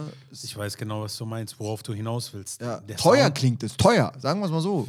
wir sind noch, also wir gehören, also ich kann jetzt nur über mich reden, andere Künstler. Krass, habe ich eine Scheiße hier beschrieben. Aber Nein, aber es gibt andere Künstler auch, aber wir haben auch Geld investiert in, in, in das Veredeln der Songs. Ja, ne? das- das Mixen. Ja. Es gibt äh, Mixer, die mixen für 100 Euro und dann gibt es Mixer, äh, die mixen für äh, 500 Euro. Ja, 500 und dann kommt noch das Mastering. Das Mastering ist auch nochmal eine Form von Veredelung des Songs. Damit, wenn du laut aufdrehst, das trotzdem noch sauber und brillant klingt. Aber jetzt, jetzt so. soll es ruhig mal äh, nerdy werden und ich bin Ja. mir sicher, dass, wir, äh, dass ich mit dir darüber reden kann. Ähm, weißt du, womit ich das vergleiche? Mhm. Du hast ja auch das ganz krass äh, drauf in deinen Songs, Harmonien zu singen. Und da sind ja auch Harmonizer so gesehen dabei, mehrere Chöre im Hintergrund. Das nehmen die Leute beim Hören gar nicht wahr, das weiß ich. Das ist leider so. Aber die sind drinne, diese Stimmen. Was die heute Adlibs nennen, sind ja eigentlich keine Adlibs. ne? Das sind ja keine dazwischen gerufene äh, äh, Sachen so. Ja. Genau, sondern, sondern es sind ja wirklich Sachen, die an bestimmten Stellen kommen. Und äh, prädestiniert für diesen Style übrigens war damals Brandy. Ja. siehst du. R. Kelly. Jetzt weiß ich, aber, aber Brandy war ganz extrem. Ja, ja, die war. Und du weißt vielleicht auch, dass sie mit Rodney Jerkins, glaube ich, zusammen Ja, war. ja. Genau, und Rodney Jerkins, aka Darkchild, Darkchild, ja. der hatte auch diese Produktion, die so glatt klingen, so, so, so brillant klang. Ne? Der hat auch viel Xylophon benutzt, so glaube ich, und sowas alles. Und dann die Streicher, die dann Mhm. wirklich wie echte klangen, aber eigentlich Keyboards sind. Und das meine ich so. Ne? Ja, und äh, das hast du auch. Das heißt, du, du, wenn du singst und die, die, die Hooks vor allem und so, die sind ja immer voll so. Und die sind Ja. aber trotzdem extrem, also da muss ich mir Chapeau an den Produzenten auch sagen, der das Ja. dann auch abmischt, aber ich bin mir sicher, du achtest auch mit da drauf. Das heute noch so. Also ich singe alle Harmonien äh, und Doppelungen selber ein. Also eben. Es gibt keinen, keinen äh, also ich benutze keinen Harmonizer oder irgendwas, der das Ganze sozusagen reproduziert. Ich möchte, dass die Leute das hören, deswegen, nee, sorry, Ist alles ne? gut, alles Ja. gut. Ich nehme die bis heute noch selber auf. Ich Ja. nehme von, von, von einer Hauptspur gleich vier oder sechs Doppelungen. Krass. Ja, wirklich Doppelungen Ja. von der. Und dann fange ich an mit, äh, mit einer tiefen Stimme, auch vier oder sechs. Dann habe ich die ganzen Harmonien davon. Ich liefere immer dem Mixer so viel äh, wie möglich Stimmen, weil er muss immer Spielraum haben. Oft ist es so, dass ich habe ja viel von den Mixern gehört, weil ich habe ja, ich war ja immer ein Fan von analogen Mix. Ja. Ja, und äh, wirklich alles auf dem Mischpult. Und ähm, die Mixer haben immer gesagt, ey, liefer immer mehr Stimmen, mehr Doppelungen, mehr Harmonien. Also von, den, von einer Harmonie zum Beispiel nicht nur zwei Doppelungen, sondern vier oder sechs Doppelungen. Ja, so viel wie möglich. Man muss die ja, die sind ja eh dann alle ähm, trocken und aus. Ja, klar. aber er hat dann genug Material da, was er benutzen Ja, kann. ne? richtig. Und so entstehen dann gute Vocals. Ne? Würdest du sagen, jemand hat dir diesen Style auferlegt, so in deinen Anfängen, oder hast du dir das Hat dann sich so irgendwann selber. Ja? Das hat sich so ergeben. Hat ja am meisten Spaß gemacht, auch so zu klingen dann wahrscheinlich. Ja, Ne? du, machen wir uns nichts vor. Ja. Also ich kann jetzt auch wieder nur von mir reden. Ist doch klar, dass ich mir dann natürlich äh, Songs als Referenz nehme. Ich lehne mich an irgendeinen Song, der mir gefällt. Ich höre einen Song und sage, oh geil, sowas will ich machen. Na klar. Ja, dann kopiere ich natürlich nicht die Melodie, ich, ich entnehme nur diese Energie aus diesem Song. Ja, logisch. Dieses Grundfeeling und, und die, die, die, die Idee, wie er die Harmonies benutzt und so. Hab natürlich komplett andere Melodien dann.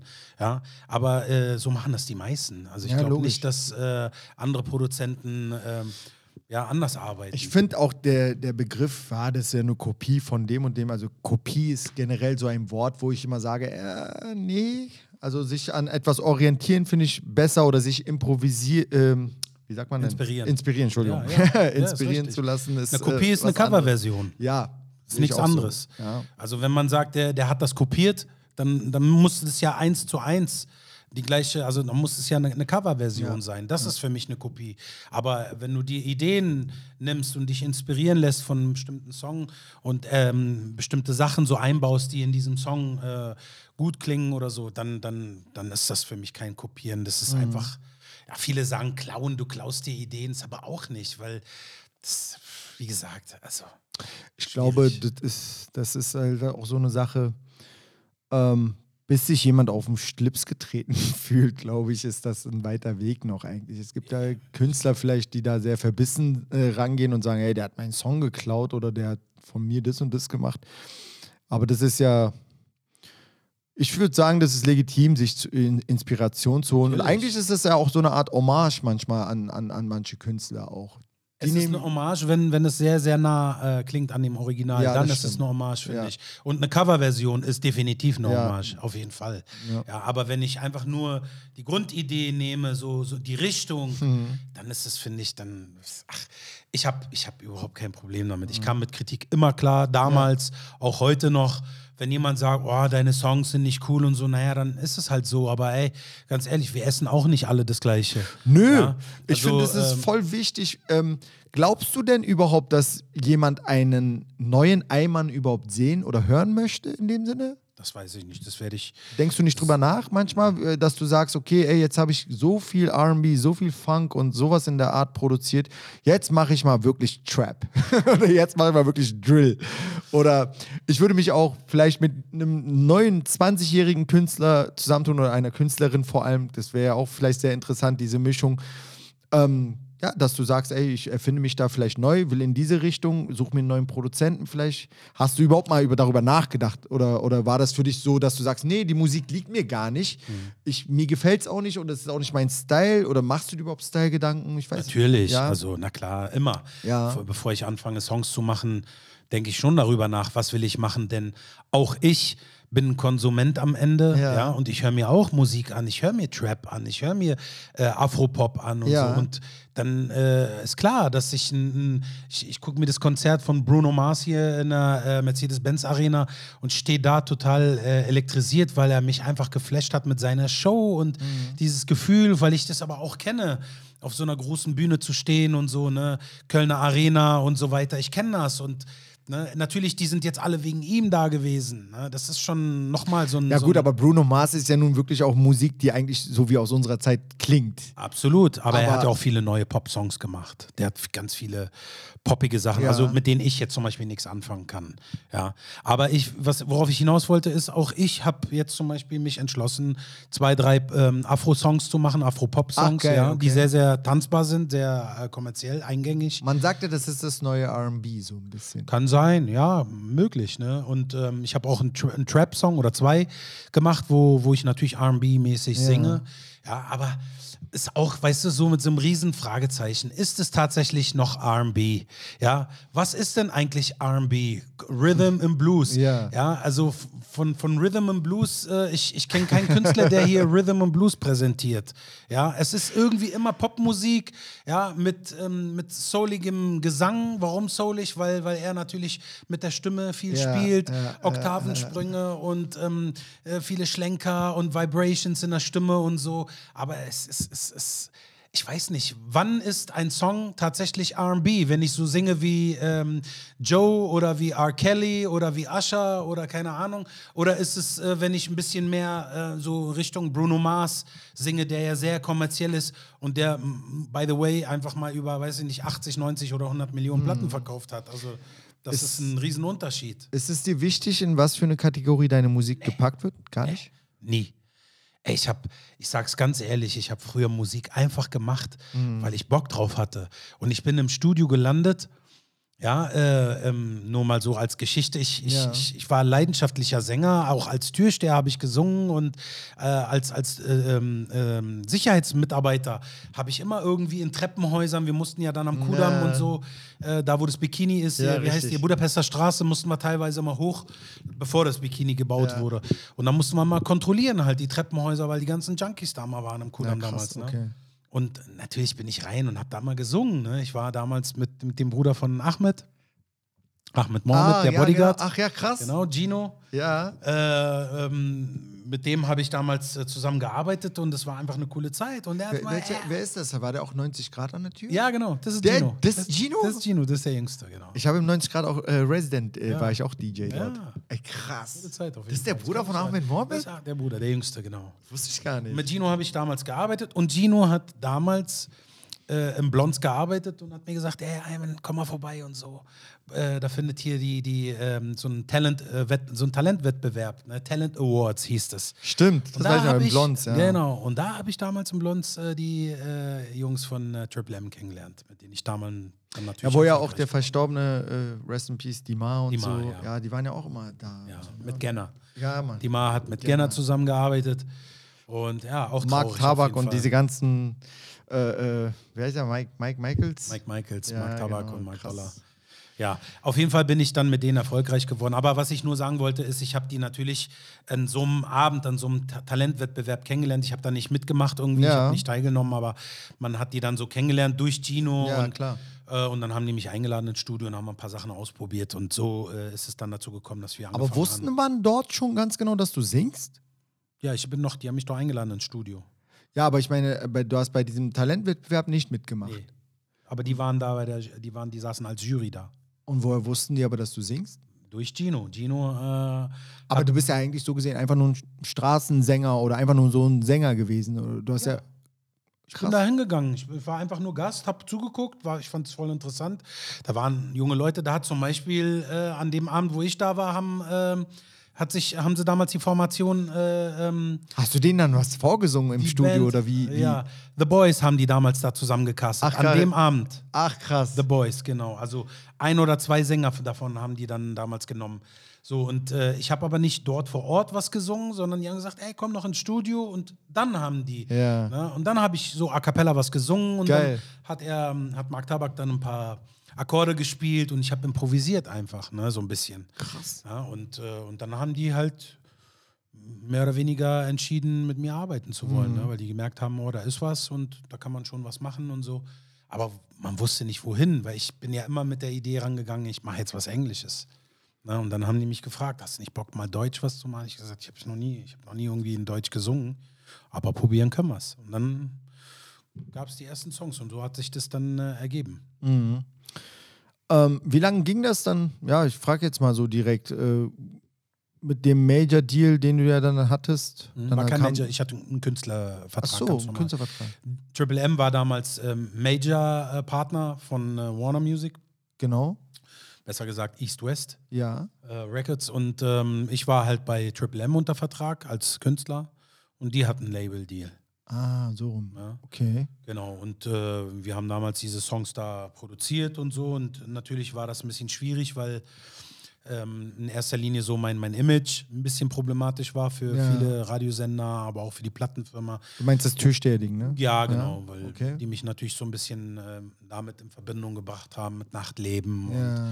sowas halt. Ne? Aber äh, das hat sich dann erübrigt, als ich ähm, die ersten Radiostationen besucht habe und die gemerkt haben, ey, der ist ja eigentlich ganz cool und locker und ja, hat jetzt nicht irgendwie so eine, so eine ja, krasse Art irgendwie oder wie auch Mhm. ja, immer. ja, klar. Ne, also so fing es damals an und so. Aber ich glaube, bei mir war das so, dass einfach die, die, die Musik für sich gesprochen oder für mich in dem Sinne gesprochen hat. Und ähm, die Leute dachten sich so, ey, der Typ ist so krass, groß, breit und so und äh, sieht einfach ein bisschen äh, problematisch aus, gefährlich oder wie auch immer, Ja. aber macht so sanfte Musik und, ähm, und schöne Texte und so weiter. Und ich glaube, das hat mir mehr oder weniger die Türen geöffnet zu den Radiostationen und ähm, TV-Sendern Ja. oder wie auch immer.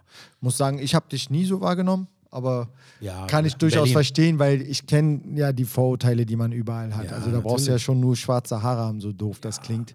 Ich sah Äh, nicht und wie einen Xavier aus. Und ne? einen ausländischen Namen manchmal, dann reicht das schon. Ja, das stimmt schon. Natürlich. Aber ähm, nichtsdestotrotz war es eine coole Zeit, in der ich dich auch wahrgenommen habe, auch als DJ. Wir haben da, äh, Mhm. deine Platten auch gespielt auf jeden Fall. Oder teilweise heute noch. Mhm. Also muss ich ehrlich zugeben. So, es gibt ja natürlich so die kommerzielleren Partys, da läuft der Mein Stern auf jeden Fall immer noch so. Ne? Ja, cool. Ähm, aber wenn wir da kurz einen Sprung machen, irgendwann hat's, hat diese Zusammenarbeit dann mit, mit Triple M aufgehört. Ja. Da müssen wir jetzt auch nicht zu sehr ins Detail gehen, aber wie ging es danach denn weiter? Wann hat das aufgehört und ähm, danach hast du deine Musik selber produziert oder die, deine Produzenten selber zusammengesucht, sage Mhm. Ja. ich jetzt mal? Also ich äh, in der in der äh, Wie viele Phase, Alben hast du denn rausgebracht jetzt? Ich habe vier Alben rausgebracht. Vier. Genau. Beschämenderweise weiß ich es leider nicht, aber das erste Album mit Triple M Ja. und ähm, das kam ja das 2000 raus. genau. Und äh, 2001 ähm, hat es dann einfach nicht mehr funktioniert, weil ähm, ja, da gab es halt Meinungsverschiedenheiten ähm, in, in Form von ähm, GEMA und also Ja, Songwriting-Seite, verstehe. alles, was damit zu tun hat, ähm, weil ich schon kreativ war. Ähm, das zeigt auch meine jetzige äh, kreative Phase. Also alle Alben, die im Nachhinein gekommen sind, sind alles meine Melodien, definitiv. Ja, also ich glaube zu 98 Prozent, 99 Prozent sind alles meine Mellos. Ich höre schon raus, du wolltest halt dir nichts wegnehmen lassen, wo du der Meinung warst, du bist der Urheber des Ganzen. Na, ich was? war nicht alleine der Urheber, ich war einfach mit kreativ. Wir haben ja, Ja. alle zusammen im Ja. Studio gearbeitet. Du kommst da rein, bist noch grün hinter den Ohren, hast Ja, noch keine weiß. Ahnung von irgendwelchen. Verträgen und Paragraphen äh, und, wie es überhaupt läuft. Bist aber total kreativ, weil du Musik mit Herz machst, kommst dann rein, so wie alle eigentlich. So fangen alle an. alle gehen wirklich ganz naiv ran an die Sache und sehen erstmal nur das Musikding und haben diesen großen Traum, viele Menschen äh, zu begeistern mit der Stimme. Dann bist du da im Studio, bist dann voll kreativ und äh, gibst dann deine ganzen Energie und deine ganze Ja, ja. Ideen und äh, gibst du dann äh, rein und dann heißt es, naja, nee, du hast ja nicht so viel mitgemacht und so, ne? Und so fing es dann an und dann ähm, hat man einfach gemerkt, dass man benachteiligt wurde irgendwie und dann, dann ist ja klar, das ist ja dann wie eine Ehe, wie eine Beziehung, wo jemand fremd geht. äh, dann ist kein Vertrauen mehr da und dann hast du auch keinen Bock mehr. Dann sitzt du da und denkst mir so, ey, die haben mich verarscht, Alter, und ich sitze hier mit denen in einem Raum, geht nicht. Ja, naja, und dann war es das. Aber das ist Vergangenheit und ähm, ich äh, treffe die heute noch ab und zu, dann trinkt man Kaffee und redet natürlich Ach auch echt, mal. trotzdem redet man noch Ja, nach, nach langen, ja, also nach Ja. einigen Jahren äh, hat sich dann, hat sich das, Ja. es hat sich einfach so ergeben. Weißt du? man, man schaut ja auch weg und man wächst darüber hinaus. Ja, logisch. Und Vergangenheit ist Vergangenheit. Man vergisst sowas nicht, Ja. aber man geht äh, natürlich anders damit um. Ja, und äh, natürlich habe ich mich mit denen auch über die Vergangenheit unterhalten und so. Und äh, auch die haben viele Fehler eingesehen. Ich habe natürlich auch meinen Fehler eingesehen, weil ich jung war und schnell reagiert habe.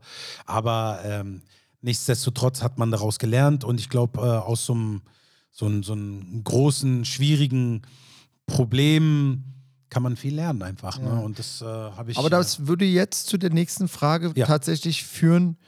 Ähm, Gab es denn nicht diesen Moment wie bei Bad Boys, wo, die- wo die dann sagen, komm, einmal machen wir es noch. Einmal probieren wir es nochmal. Wollen wir Ja. nicht, ich meine, wir hatten zwar unsere Diskrepanzen so nach dem Motto, aber wollen wir nicht nochmal so. Klar. Weil die hatten ja den Draht, auch wie du sagst, zum Major. Mhm. Und den du ja dann wahrscheinlich auch selber direkt dann irgendwann hattest oder haben könntest, weil Hatte man kennt, ja. genau, man kennt ja die Leute. Klar, du könntest, hättest auch sagen können, ich mache jetzt alleine weiter oder mit einem neuen Team vielleicht. Das würde mich jetzt Ja, interessieren. das gab es dazu, äh, Ja. natürlich, aber dann auch ein bisschen später. Nach, wir hatten ja erstmal zwei Jahre lang äh, ein Gerichtsverfahren, äh, Ah, okay. Verfahren, sag ich mal, und waren mehr oder weniger Gegnerparteien. Ja. Und äh, als das dann ähm, von der Welt geschaffen wurde und dann wirklich äh, alles geklärt war und dann gab es erstmal eine, eine große Nachzahlung Ah, und so okay, weiter. super. Ähm, aber wie gesagt, das war dann äh, erstmal durch das Thema und dann ein paar Jahre später hat sich dann der Erste gemeldet, Mann, und ey, und ich habe mal den Song mal wieder gehört und dachte, ey, ist doch scheiße und warum und Emotionen, ne? ja, und dann, und dann fängt man an, tatsächlich darüber zu reden. Wir ne? waren die Kings damals. Ja, So, natürlich. ne, aber machen wir uns auch nichts vor. Ne? Ähm, Beweggründe äh, unter anderem waren aber auch natürlich die äh, Gedanken oder Befürchtungen, dass eventuell etwas passieren könnte nachträglich. Ah, okay. Ja, also von meiner Seite aus. Ja. Ne, das, also das weiß ich. Ich Ja. weiß das hundertprozentig, weil mir viel zugetragen wurde, dass ähm, die, äh, das hat sich halt rumgesprochen von wegen, naja, und Ayman ist mit den und den und den Leuten Ja. zusammen, ne, du weißt, wen ich meine. Und äh, ähm, könnte euch sowas und sowas passieren oder ey, seid vorsichtig. Krass. Oh, ihr müsst da, obwohl ich eigentlich nicht der Typ bin. Ja, Ja, ich klar. meine, im Lauf, im Ja. Laufe der Zeit haben die ja gemerkt, dass ich einfach nur den, den, äh, den saubersten Weg Ja, mit Anwalt, Ja. Anwalt und so. Ja. Aber als das fertig war, als das durch war und gerichtlich alles geklärt war, danach noch hatten die noch so befürchtet oder so, oh, nicht, dass da noch ein Echo kommt oder so. logisch, ja. Weißt du? Aber ich habe denen immer gesagt, ey Leute, ähm, ich, ich, bin cool, Vergangenheit ist Vergangenheit. Ja. Ja, ähm, ich bin ja nur noch äh, älter geworden und weiser, so wie ihr auch wahrscheinlich. War eine Scheißaktion von euch, ihr wisst das auch. Ja, ich habe einfach nur reagiert. Ihr habt, die Aktion kam von euch, ich habe nur reagiert. Und äh, wie gesagt, also das Thema ist durch und ähm, ich habe danach einfach weitergemacht und versucht dann irgendwie 2000, guck mal, von 2000 das erste Album, erst vier Jahre später habe ich dann äh, mein, mein zweites Album fertig gemacht. Und da habe ich ja schon mit anderen Produzenten, ich habe mit Toni Kutura zusammengearbeitet. Ach, krass. Bülent Ares und so, also Ja. die ja wirklich ähm, InSync und ähm, Backstreet Boys, Nana haben die gemacht damals. Ähm, die haben auch viele andere, äh, äh, Fun Factory Das und war so. nicht dieses Ghost, wie hieß das? Ghostwriter Studio? Wie hießen die denn nochmal? Nee, Ghostwriter war ja hier in Berlin. Genau. Die, die, die waren mehr oder weniger. Äh, Aber die hatten irgendwie auch was mit Toni Kultura, oder? Genau, die haben ein bisschen produziert für die so ein Ah, bisschen. okay. Ja, Okay. Aber ich habe direkt mit Toni in Hamburg zusammengearbeitet. Ach, und so. krass. Ghostwriter war ja hier in Berlin. Ja, hier in richtig, ja, genau. Ähm, und ähm, Die hatten auch ein krasses Studio. Äh, hier ja, ja, naja, sein Vater, dem Ja. ging es ja richtig Glasfirma gut. Und so. so. Glasereifirma, Ja, Glaserei, ja. riesen, Riesenunternehmen, Riesengebäude und so. richtig. Die haben ja in dem Gebäude, glaube ich, da. Ja, genau. Ja, ist ja klar. Industriegebiet und so. Ja. Und äh, Ja, ist, ist cool, ne? War eine schöne Zeit und so. Aber wie gesagt, ich bin viel rumgekommen und habe mit verschiedenen Leuten, ich war auch Peppermint Studios damals von äh, Musti, äh, der hat ja damals ein ganzes Pavillon damals Ja. Da in äh, Hannover, da wo die ganzen Messen stattgefunden haben. Und, ähm, und da habe ich auch mit zwei äh, Produzenten von ihm. Liegen jetzt überall irgendwie, wie darf ich mir das vorstellen, Songs von dir rum, die nicht veröffentlicht sind? Oder Nee, kannst, veröffentlicht. kannst du sagen, du hast alles immer so, was du Ja. gemacht hast, auch verwerten Ja. können und Ja. immer rausgebracht? Ja, definitiv. Ich habe äh, nie einfach so. Natürlich waren Songs dann. Also in dann, diesen vier Alben, die du gerade eben Ja. genannt hast, sind auch diese ganzen Songs und die Ja. Zusammenarbeit mit Toni Coutura Ja. oder was auch immer. Klar, Ah, okay. natürlich. Du, du musst dir das so vorstellen, du machst ja nicht genau 15 Songs, weil du 15 Alben Ja. äh, in, in deinem Album, du machst mehr, ne? du machst 20 Songs und pickst dir dann die stärksten raus. Ja.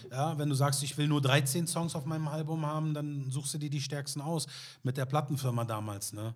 Hm. Und, äh, und ja, und dann geht's los und dann veröffentlichen. Nur, nur jetzt, heutzutage würde ich das, also ich, ich bringe nur noch Singles raus. Ich arbeite nur an Singles.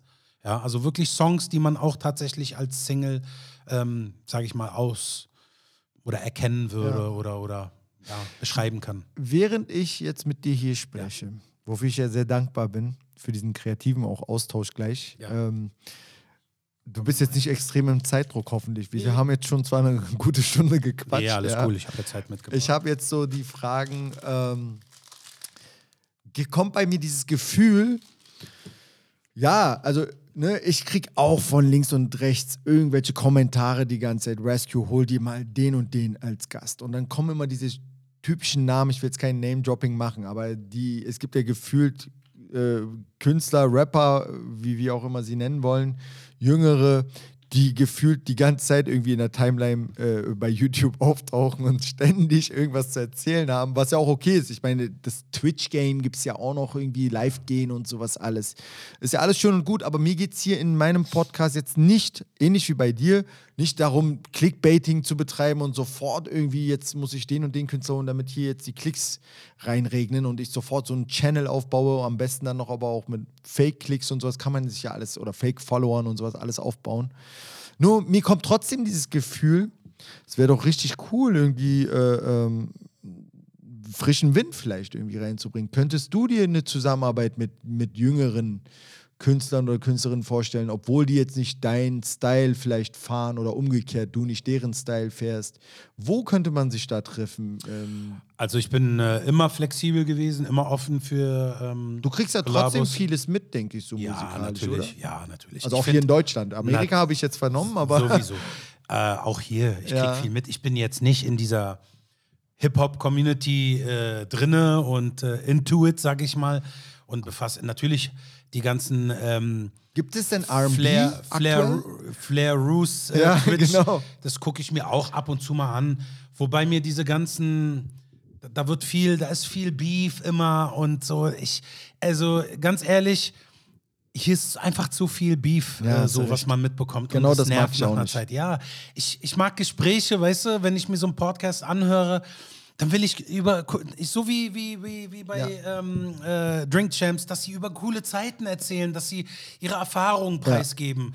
Was war damals, was ist der Unterschied zwischen Ja. damals und heute? Genau. Dass auch gelacht wird in so einer Richtig. Show. Dass einfach geile Geschichten kommen, die einen zum Lachen bringen. Ja. Ja, einfach coole, lustige Geschichten und Ja, so. Und richtig. nicht, ja, ich hab mit dem Beef und ist so, so Pussy-mäßig alles so. Ich Ja, schwör's dir, das ist das so. ist krass, ne? Ey, ganz ehrlich, ich guck mir das an. Ich finde ja viele Künstler, Künstler cool, ne? deutsche Rapper. Ja. Ich finde nicht alles, was sie gut, äh, was sie gemacht haben, gut, aber das ist ja bei mir nicht anders. Ne? Nicht alles, was ich gemacht habe, ist geil. Ja, es gibt gute Songs, die. Ja, gut logisch. Ist ankommen. auch aber- Geschmackssache. Richtig, Ja. genau. Aber wie gesagt, ich, ich finde einfach so diese, diese Ebene, auf der sich da unterhalten wird und so, einfach, ey, die sind teilweise alle 40, 45, die Künstler, aber die benehmen sich wie 16-Jährige. Ist so. Ja, Ja. Ich finde es krass, so, dass es so hängen geblieben ist bei denen, weißt du? Dieses Beef-Ding, weißt du? Ey. Ja, das hat keinen Value, ne? So Nee. richtig. Das Und deswegen, um auf deine Frage zurückzukommen, ähm, ich, ich bin immer offen für, für ähm, Zusammenarbeit mit, mit jüngeren Künstlern, aber auch mit älteren Künstlern, weil viele kennen oder viele haben natürlich nur dieses Bild, mein Stern und dieser Brief und diese Ja. Liebes-Messages irgendwie im Kopf oder so, aber ich kann auch krassere Texte bringen, Ja. ich kann mich anpassen, also Ja. ich kann auch Mellows. Ich habe ja bewusst meine Musik so gemacht. Aber das hat auch einen Grund gehabt, warum ich dann erfolgreich war in Ja, Deutschland. logisch, natürlich. Warum ich diverse Preise gewonnen Ja, habe und ja, so klar. allgegenwärtig Ja. war äh, und äh, einfach erfolgreich war. Ich glaube, da muss es auch wirklich ein Künstler ähm, so frei im Kopf sein, dir auch äh, die Freiheit lassen zu können, die Hitmelodie, die du im Kopf hast, quasi auch machen zu lassen und Klar. nicht dazwischen zu quatschen und zu sagen, ey, das macht man heute nicht mehr so. Das ist eigentlich, also, das ist ja Bullshit. Weil Musik sollte so sein, wie jeder sich damit am besten auch Absolut. identifiziert. So, ne? Absolut. Und für mich war immer im Vordergrund die Musik und nicht der Erfolg. Weil, äh, ähm, ich sag mal so, in der Vergangenheit gab es ja auch viele Künstler, die einfach nur cool sein wollten. Ja. Ne? Ich sag jetzt im Aber Gesangsbereich. was im, ist denn cool? Das verstehe ich immer manchmal nicht. Also manchmal denke ich dann halt auch so, das ist doch eine Bubble eigentlich, die existiert. Richtig, sie Ja. äh, ist absolut richtig, Oder- aber manche Künstler, für die war es wichtig, ähm, so urban zu sein, dass man von der Hip-Hop-Abteilung oder von der Hip-Hop-Community gefeiert wird. War mir nie wichtig gewesen. Von wem ich gefeiert wurde, war mir nie wichtig. Das war so unwichtig für mich. Ich Ist man so ein bisschen raus, wenn man das so offenkundig sagt? Also mir geht es dann auch manchmal so. Manchmal sage ich das dann halt auch so direkt, so wie du gerade, dass Mhm. äh, mir das egal ist, was andere denken, ob ich wie Hip-Hop ich bin oder wie krass ich. äh, War mir äh, egal. ja, ich habe aber damit kein Problem. Ich stehe dazu. Es war auch wichtig. Äh, Nee, aber äh, dann ist man halt auch automatisch dann vielleicht wahrscheinlich so jemand, der dann plötzlich als uncool gesehen wird. Das ist komisch, ne? Also eigentlich ist es was Cooles, so aus unserer Sicht betrachtet, dass man seine Meinung ganz normal äußern kann, ohne dass man in die Ecke getrieben wird, so in Anführungsstrichen. Und wir dann immer sagen, ey, mach deinen Mund auf. Ne? Das ist, es gibt nichts Schlimmeres, als wie wenn du da schweigst und äh, still bist in manchen Situationen. Wir haben es halt, wahrscheinlich ist das so ein Straßending Absolut. so sein Ding zu sagen plötzlich, aber dann braucht man sich so nach dem auch nicht wundern, dass man so raus Ja. äh, gesnitcht wird. Ich habe ja viele Rapper damals, 2001, 2002, m- zufällig irgendwo getroffen. Ja. Wirklich Rapper, die auch angesagt waren. Ja. Manche waren sehr erfolgreich, manche weniger. So, und ich habe äh, den, äh, man hat sich normal, äh, Ja. Ja. menschlich unterhalten, so, hey, cool und so, ich finde deinen und den Song geil von dir und dies und das und so. Und ich, ich habe ja immer offen geredet. Ich habe immer gesagt, Leute, ich weiß, meine Musik ist sehr kommerziell, aber das habe ich bewusst mir ausgesucht. Ja. Ich liebe diese Art von Musik. Ja, äh, natürlich klingt das ein bisschen komisch auf Deutsch, aber wenn ich meine Musik auf Englisch äh, singen würde, dann äh, Genauso krass. dann, dann, wär, naja, dann würde es anders rüberkommen natürlich. Ne? Aber wenn du über Liebe singst, äh, auf, auf Englisch klingt das anders wie auf Deutsch. Auf Deutsch ist halt ein bisschen schnulzig. Was auch okay war für mich. Ich habe damit kein Problem, weil ich ähm, einen anderen Bezug zur deutschen Sprache habe, als wie ein, ein Deutscher, der mit Schlagermusik Ja, ja. aufgewachsen ist. So, und demnach hatte ich natürlich das Problem, dass viele meine Musik so ein bisschen klassifiziert haben als Schlagermusik, gerade bei den Radiostationen. Ja. Es gibt Radiostationen, die haben gesagt, wow, das ist uns zu Schlager. Und die, und die Schlagerradiostationen, für die war das zu urban, zu, zu RB oder keine Ahnung. Es war ganz schlimm gewesen. Also wirklich, ich kann mich heute noch erinnern, äh, ähm, diese ganzen Protokolle, die ich immer bekommen habe, wöchentlich von den äh, Radiopromotern, was immer drin stand, was die äh, Redakteure dann auch mal gesagt haben als Argument. Ich kann dich fast, fast beruhigen. Da muss ich einsteigen, weil ich auch wirklich Episoden drin habe, wo ich über meine Radiozeit rede. Ich habe ja acht Jahre Radio gemacht und ich kann dir sagen, ich kann alles bestätigen, was du sagst, aber ich kann dir einfach mal auch, vielleicht weil wir uns kennen jetzt, äh, vom Gefühl nur mitgeben, tatsächlich ist es wirklich so entscheidend, wer diese Musik in die Hand gedrückt bekommt. Also es ist so individuell. Der eine Radiojournalist, der feiert diese Musik und für ihn klingt das voll nach RB. Und der andere, der hat gar keinen Bezug zu, zu RB oder Hip-Hop. Ja, und für den klingt das nach Schlager Absolut. die Menschen in, in ihrem Umfeld haben ja Hip-Hop damals auch mehr oder weniger so kennengelernt. Also das ist ein richtig geiles Beispiel, hat KRS-One äh, mal gebracht, der Rapper. Ähm, er hat zum Beispiel gesagt, so, äh, wenn du alleine quasi zum Bankier gehst und sagst, ich hätte jetzt ja gerne so nach dem, das ist ein blödes Beispiel, ne? Einen Kredit für mein, für mein nächstes Album, so nach dem Motto. Ja, äh, und dann sagt er, warum soll ich dir denn so viel Geld geben? Dann sagt er, ich kann rappen. Ja, okay, was ist denn rappen? Ja, rap mal. Dann rappt er ihm da was vor, ja. Und der Typ hat keinen Bezug. Der kann äh, in diesem Moment mit dem, was er da macht, nichts anfangen. Also was ist? Er entscheidet sich natürlich dafür zu sagen, ey, sorry, raus hier aus dem Büro, du kriegst von mir nicht einen Cent. Was ist denn das? So, ne? Jetzt das gleiche Beispiel quasi geht der Typ mit seinem Kumpel dahin und der Kumpel ist aber völlig begeistert und sagt, ey, mein Kumpel hier, weißt du, was der kann? Der kann rappen. Ach ja, was ist denn das? Ey, rap mal. Und dann rappt er ihm was vor und dann guckt der Bankier äh, äh, den Rappenden an und ist immer noch, weiß ja sozusagen nicht, was das ist, aber als er sieht, wie sein Kumpel darauf abgeht, hat er quasi so eine Art Rezension, ne, was wir heute Google-Bewertungen nennen würden oder was auch immer, und denkt sich, ach krass, wenn der das so krass feiert, Ne, so nach dem Motto. Und den kenne ich so nach dem Motto länger. Ja, da, klar, dann investiere ich da gleich mit rein. Das ist ein blödes Beispiel jetzt. Ist aber Psychologie. Aber es ist wirklich Psychologie so. Und so, ist ja auch dieses Be Hip-Hop-Bewusstsein oder klar. so nach dem Motto groß geworden. Wir brauchen Menschen, ganz krass gesagt, die an uns glauben. So will ich sie gar nicht nennen.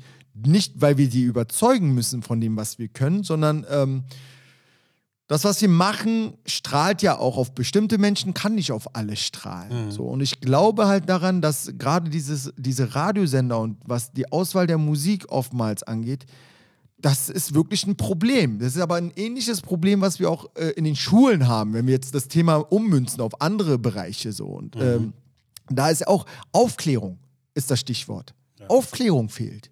Und ich glaube, das hat mir mal irgendjemand erklärt. Jetzt wage ich mich hier auf richtig dünnes Eis, so, weil ich das nicht genau. Ähm, deutsche Radiokultur ist nochmal, glaube ich, sehr, sehr stark abgekapselt, zum Beispiel äh, äh von der amerikanischen. Ganz klar. So, äh, da gibt es diese BBC-Geschichten wohl, woran sich äh, Radiosender hier in Deutschland äh, orientieren, aber halt äh, Amerika nochmal eine ganz andere Radiokultur pflegt. So Klar, und, also und ich glaube schon, dass das eine große Rolle spielt. Natürlich. In Amerika kannst du Amerika kannst du erstmal grundsätzlich nicht vergleichen mit äh, Deutschland, weil äh, die Kultur ist drüben äh, wird ganz anders verstanden und ganz anders ausgelebt. Plus, du darfst äh, nicht vergessen, es gibt verschiedene Rassen. Ne? Und es gibt Radiostationen für die Latinos, es gibt Radiostationen für die schwarzen Amerikaner, es gibt normale Radiostationen für alle. Ne? Also aber, für aber ich, was ich mich halt wirklich einfach frage, so plump wie ich jetzt bin, ähm, gab es denn keinen, der deine Musik in Sprache übersetzt? den Leuten auch in die Hand drückt, das machst du ja nicht persönlich. In Amerika oder? Nee, hier in Deutschland. Wo ich mir denke, so, okay. Ähm, Wie in Sprache übersetzt? Ist ja Deutsch. nee, ich meine jetzt ähm, den Journalisten.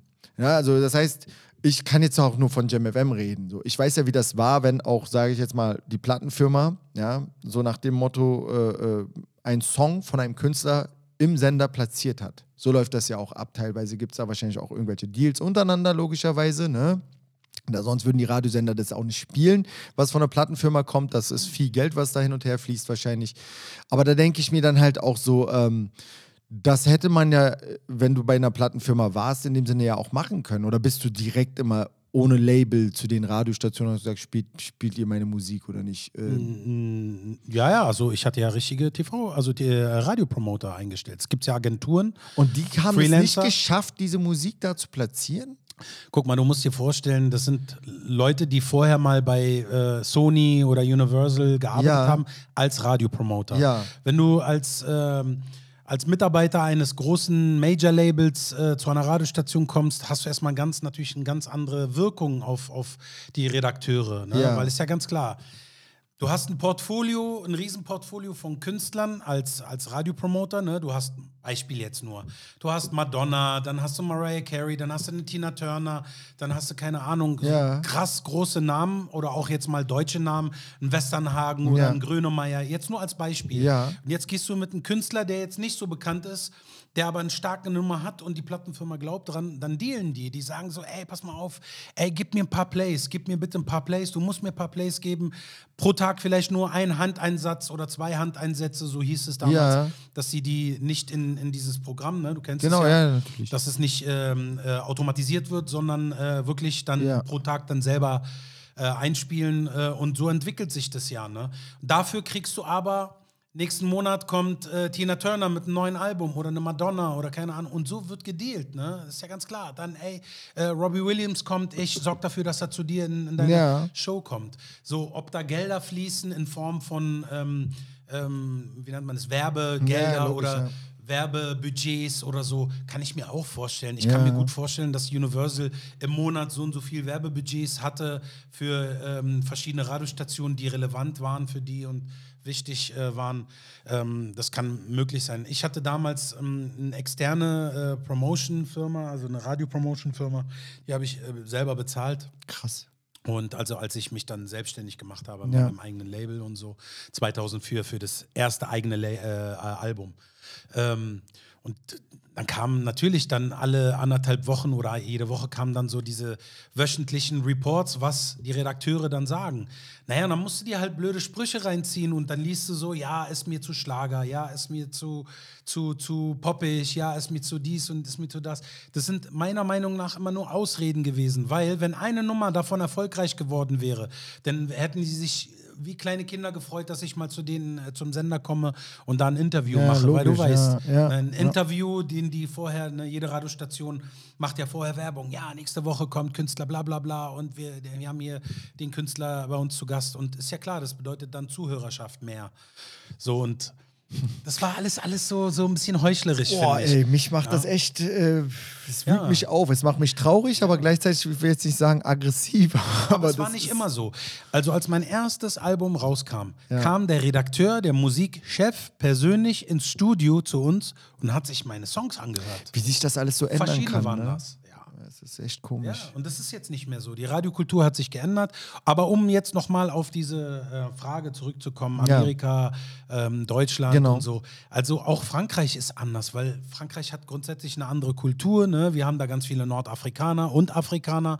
ähm, die prägen natürlich die Musikwelt und die Musikkultur auf eine ganz andere Weise als wir bei uns. Du hast es ja selber eben Es sind gesagt. Charaktere, deswegen ja. Also es war toll. Ich will mich jetzt nicht in den Vordergrund stellen, aber vor mir gab es halt auch noch einen Tomic, den du erwähnt hast, ja, äh, der auch eine Radioshow hatte. Und wir hier in Deutschland, da gab es ja aus deiner Zeit kennst du wahrscheinlich noch Rick Richie- Delal.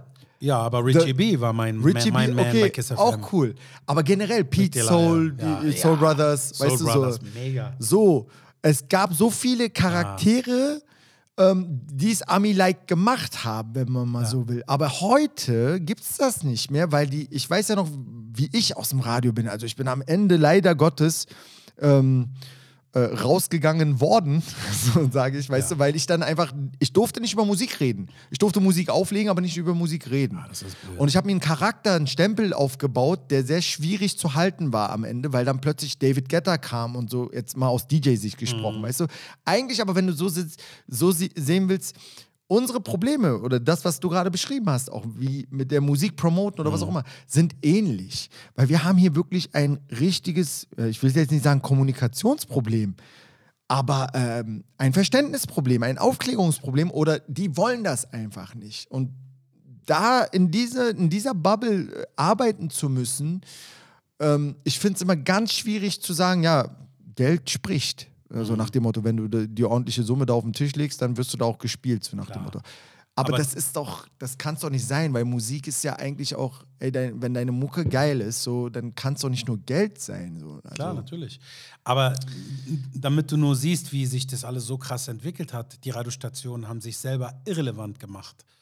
Ja? Voll, Die ja, aber, aber die, die stellen ja auch keine Charaktere mehr ein. Also wir haben in, in New York ey, immer noch Funkmaster Flex, ist immer noch da. Es gab Stars hier in Berlin. Also wir hatten ja wirklich. Und äh, die haben sie alle abgesägt. So Charaktere braucht es hier, weil wenn dieser Charakter ganz krass gesagt der Meinung ist, ey, dein Song ist krass, ich spiele den jetzt, ist mir egal, was welcher Musikdirektor hier was sagt, so. Ich habe ja Peil, ich, so wie man sagt, ear to the street. Ne? Ich weiß, was draußen läuft auf der Straße. Der so. letzte, an den ich mich wirklich jetzt noch erinnern kann, der alleine schon mit seiner Stimme aufgefallen ist, ist dieser Amerikaner, der bei Kiss richtig. Äh, BJ Barry. Ja, BJ Barry. Der war richtig, das war für mich so ein richtiger Star, der wurde Ja. gefeiert hier. Ja. Ne? Ich glaube, ähm, Hast den gerne gehört, ne? den habe ich gerne, weil Shoutouts. der hat, ja, weil der hat, der hat Spaß gebracht ins Radio. Du hast ihn gerne, der hat Party gemacht. Ja. Ey, jedes Mal, wenn er zu hören war, war bei ihm immer Party und du hattest immer das Gefühl, so bei ihm sind 20, 30 Leute noch. Ja, voll Ja, gut. was eigentlich nicht so ist. Ja. So, und dann ist er ja raus von Kiss FM, ist zu Jam FM, glaube Ja, ich. genau. Und dann hast du nichts mehr gehört. Vor ihm waren ja ganz viele andere, äh, bei anderen Radiostationen auch angesagt. Es gab diese Radiostars. Ja, das stimmt. Ja, das gibt es jetzt noch in Amerika, aber bei uns nicht. In Frankreich gibt es das auch noch. Ich glaube, äh, es ist sehr, sehr schwierig, weil das hier halt auch immer so politisch alles behaftet ist, glaube ich. Ob jetzt im Background oder im Vordergrund. Ich glaube einfach, dass ähm, man innerhalb, also man hat so ein bisschen immer diese Angst, ich hoffe, der sagt jetzt nichts Falsches. Weil das Mikrofon, wenn das einmal an ist und das auch noch live alles, so, das, ich glaube, das ist immer so diese Angst, die so ein, so ein Programmdirektor immer haben muss, weil er sich dann auch rechtfertigen muss, ja, vor der, vor der Medienanstalt hier in Deutschland. Also hier wird ja alles überwacht, wie man weiß. Ja, klar. Alles wird ja überwacht. Man darf nicht einfach irgendwelche Sachen sagen. So. Wobei in Amerika wahrscheinlich, was das Thema angeht, noch schlimmer ist. Die dürfen ja, die F-Wörter und alles Mögliche eigentlich gar nicht dort sagen. Hier hingegen, ne, komm, da dürfen wir, also haben wir schon extreme Freiheiten. So. Absolut. So, es ist, kommt immer noch mal stark darauf an, sozusagen, ähm, wie man was meint auch vielleicht. Nicht nur Ja. einfach das Gesagte. So. Also früher kann ich mich erinnern, äh, hat man den, den äh, Radioleuten von vornherein gesagt, bitte keine politischen Themen und so. Und Ja. Religion und Politik und so, das ist nicht Aber so. manche Sachen lassen sich auch nicht vermeiden. Also gerade im Hip-Hop, ne? Heute haben die Angst davor. die letzten Jahre, ja, die letzten Jahre so ist es ja immer extremer geworden. Wie, dieses Gendern auch oder, oder dass man ständig aufpassen muss, wie man was formuliert hat. Und dann wird auch nur im schlimmsten Fall eine Stelle rausgeschnitten. Das hat er so gesagt und die Leute völlig aus dem Zusammenhang gerissen, äh, stürzen sich alle da drauf und Also, das ist echt krass geworden. Also da kann ich schon verstehen, dass das äh, schwierig ist mit gewissen Charakteren hier, aber ja, ich wünschte mir halt mehr Vertrauen so. Ich glaube, das ist auch so ein es gibt keine Live-Shows mehr, äh, Nee, Radios, wo stimmt, Künstler, das das, gibt es nicht mehr, aber das machen die ganz bewusst. Ich Ja, habe mich wirklich mit einigen Ja. äh, Promotern unterhalten. Die machen das ganz bewusst, weil die natürlich jetzt ähm, gemerkt haben, im Laufe der letzten drei, vier Jahre äh, haben die Leute angefangen, so wie Nena oder äh, keine Ahnung, da gibt es ganz viele. Xavier hat ja auch viel äh, von sich gegeben, wo die Leute sagen, nee, das ist nicht ähm, konform irgendwie, das ist nicht politisch korrekt oder so. Ist ja klar, ne? und davor haben die Angst, ist ja logisch, dass das nicht gewollt ist. Die haben keinen Bock, dass da Künstler kommen, die äh, Millionen von Menschen begeistern äh, äh, und, und äh, Millionen von Fans haben, die sich dann politisch äußern über gewisse Themen und so. Und machen wir uns nichts vor, das, was in, auf der Welt passiert und passiert ist und Ja, jetzt gerade auch aktuell äh, um uns herum ähm, äh, zu sehen und zu hören ist oder so, ist jetzt äh, nicht, äh, ni- nicht unbedingt schön. Ne? Also man als Künstler macht man sich natürlich, wir sind ja als Künstler auch Menschen. Auch wir haben Ängste, auch wir haben Bedenken, auch wir haben unsere eigene Meinung und sagen hm, irgendwie, nee, das glaube ich nicht oder oh nee, das, ich glaube, das ist hier ein bisschen ganz anders und so. Wir setzen uns auch mit gewissen Themen auseinander Ja. und machen uns darüber Gedanken und dann äh, schlussendlich unsere eigene Meinung dazu zu kreieren oder Ja. aufzubauen. Und das wollen die gar nicht. Ja? Wollen die auch gar nicht. Ist ja auch okay, verstehst du?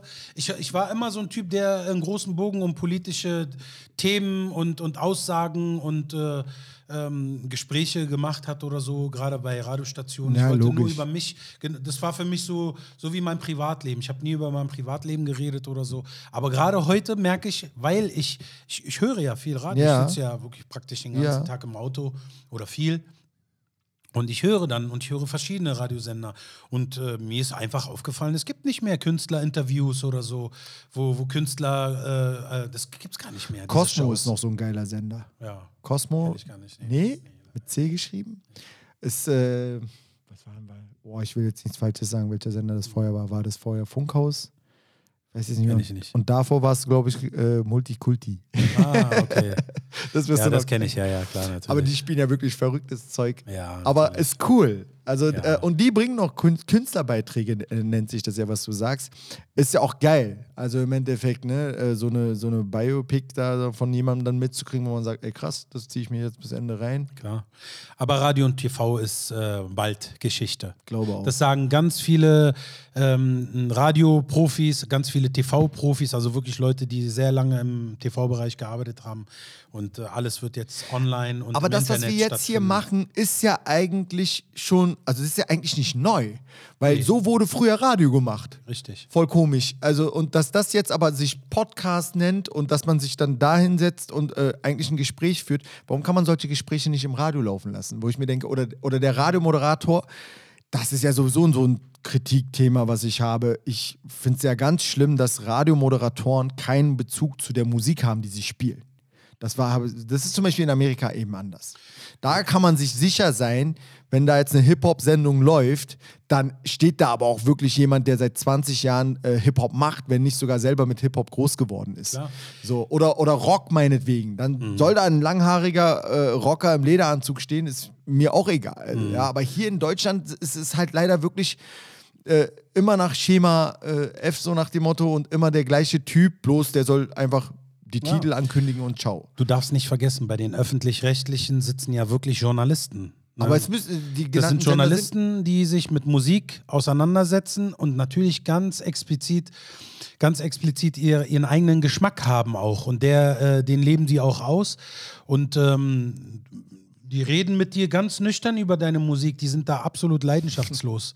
Das merkst du auch. Ist anders wie bei Kiss FM oder so. Ja. Da hast du diese Begeisterung. Äh, cool, dass Ja. du hier bist. Und äh, da ist alles so, mh, ja, und wie war es denn äh, letztes Ja. Jahr bei Ihnen? Und ist alles so statisch und so, so, so, ja, so klassisch einfach. so viel aus Büchern gelesen ja, einfach. Auf jeden ne? Fall, das ist, kannst vergessen. Die, deswegen sage ich ganz bewusst, das wird bald vorbei sein. Also das, was jetzt wir hier machen, das wird die Zukunft sein. Deswegen, äh, man kombiniert es dann. Deswegen habe ich gesagt, ich würde es cooler finden, wenn man Kameras zum Beispiel zu laufen hat. Ja. also zwei, drei Kameras. Ja, werde ich in Zukunft Gute auf jeden Fall machen. Belichtung.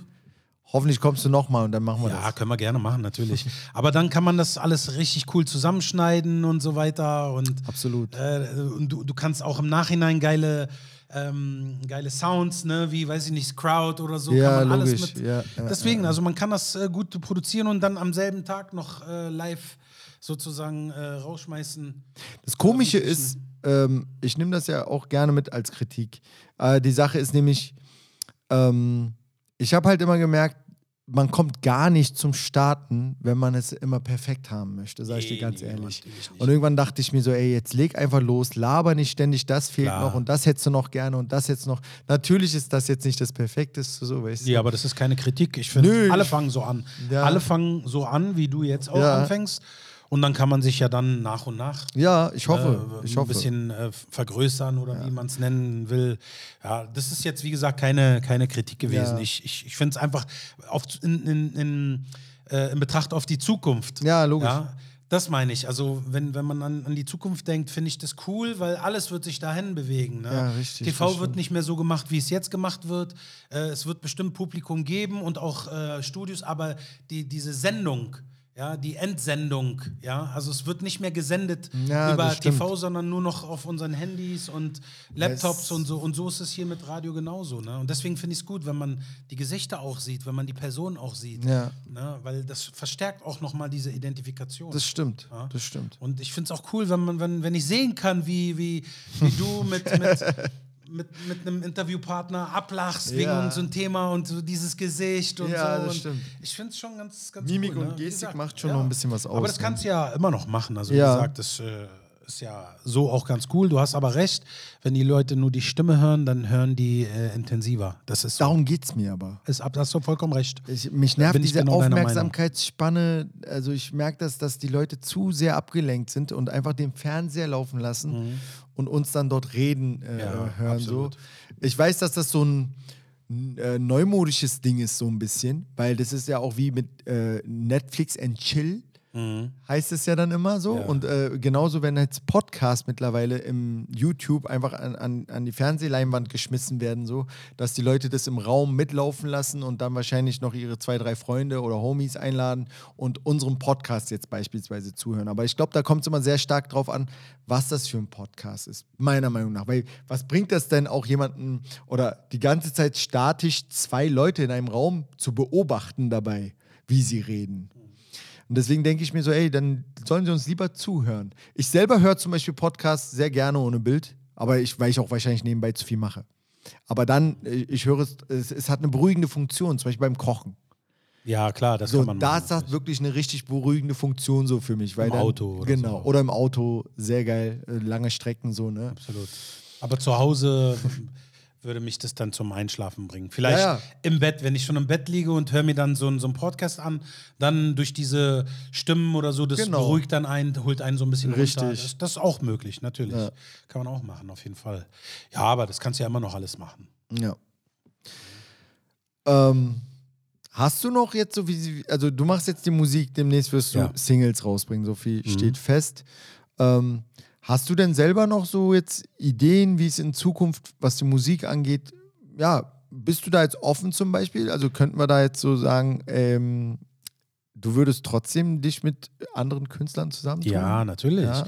Also ich, ich war immer offen gewesen. Wie gesagt, ähm, ich, ich habe ja damals auch immer so den ersten Schritt gemacht und Rapper, wie ich vorhin erwähnt habe, die ich mal so zufällig irgendwo getroffen habe, ey, hast du nicht mal Bock? Ich habe da eine geile Nummer, die ist ein bisschen in der und der Richtung und so. Auch Was, bei, Entschuldigung, auch bei anderen Künstlern? Ja, also das heißt, wenn natürlich. jetzt ein anderer Produzent kommen würde und sagen würde, ich hätte hier ein Beat wü- und würde euch zusammentun wollen. Ja, äh, natürlich, habe ich kein Problem mit. Habe ich doch auch schon gemacht. Ja. Also, natürlich. Ich habe für MC Boogie schon mal eingesungen. Geil, Äh, okay. Ich habe hier für, für Jascha, das sind alles so Underground. Also Boogie ist, glaube ich, schon. Ja, ja, den kennt man. Kennt, kennt man Ja. einfach. Ja, ähm, äh, Ich würde das voll feiern, wenn jetzt mal die, also wenn wir jetzt gerade die jüngeren Namen so droppen, ja, ähm, Ja. Würde ich halt schon. Kapi und- Ja, Kapi oder, oder Samra. Samra. Würde ich sehr feiern, wenn die, ähm, jetzt, weil ich jetzt hier die ganze Zeit Generationskonflikt und so, ne, aber wenn die wirklich mal ernstere Songs machen oder halt auch mal einen Party-Song vielleicht machen wollen. Ja, was jetzt auch ein bisschen aus ihrem Genre rausgeht für ein bestimmtes Projekt, weil irgendein DJ vielleicht daherkommt und sagt, ey, ich würde euch zusammenbringen. Ich glaube, das würde auch krass fusionieren. Ich finde sowieso, dass viele jüngere Künstler zu wenig auch mit Älteren machen oder auch Ältere vielleicht nicht offen genug sind, äh, um mit Jüngeren was zu machen. Ich weiß nicht, wie rum man das dreht. Okay, jetzt Der mal ganz krass gefragt. Ähm, mir würde zum Beispiel noch was völlig Verrücktes einfallen. Ich frage jetzt einfach mal, dass du dich mit anderen RB-Künstlern auch zusammentust, hier in Deutschland? Aber wer, wer ist denn? Wer singt denn R&B? Soll ich Namen sagen? Wer, wer denn zum Beispiel? Ja gut, wenn man jetzt ein bisschen seine skandalösen Interviews so ein bisschen weglassen würde, Manuelsen. Manuels? Ja. Es gibt einen Man- neuen Aufstrebenden, den Namen könnte ich auch noch sagen, äh, Nico Nuevo. Ja, kenne ich, ja, ja. Genau. Ja. Ansonsten, ja gut, du hast schon recht, es sind nicht viele, ne? Sind nicht aber, viele. aber ich glaube, dann gibt es nochmal ganz viele neue La Namen, die ich auch nicht kenne, muss ich ehrlich zugeben. Aber wenn ich so Spotify manchmal reingehe, äh, da gibt es schon ein paar, die müsste man nicht unbedingt vielleicht als RB einstufen, aber die singen halt. Was, Ja. ne? Diese Autotune-Gesang oder was auch immer, wie man es nennen will.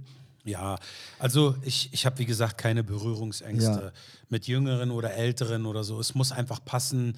Und wenn man, ich gl- ich glaube so, wenn man menschlich sich so gut versteht und musikalisch auch einen ähnlichen Geschmack hat oder beide Seiten irgendwie einen bestimmten Künstler feiern oder die eine bestimmte Musikart feiert, dann kann das schon passen. Ne? Aber man kann dann jetzt nicht sagen, ja, ey, hier, das ist äh, ein R&B-Künstler und Nein, das müsste sich ja auch. ich weiß, was du meinst, Es ja. muss sich entwickeln, da Ja, hast du natürlich. absolut recht. Es macht Aber ja auch keinen offen. Sinn. Ja. Ich bin immer offen. Ich habe damit kein Problem. Ich habe immer das Gefühl, so viele geile Ideen fangen halt immer nur mit dem ersten Schritt an. So, und äh, niemand macht den ersten Schritt irgendwie, habe ich das Gefühl. Und dann entsteht halt auch nichts.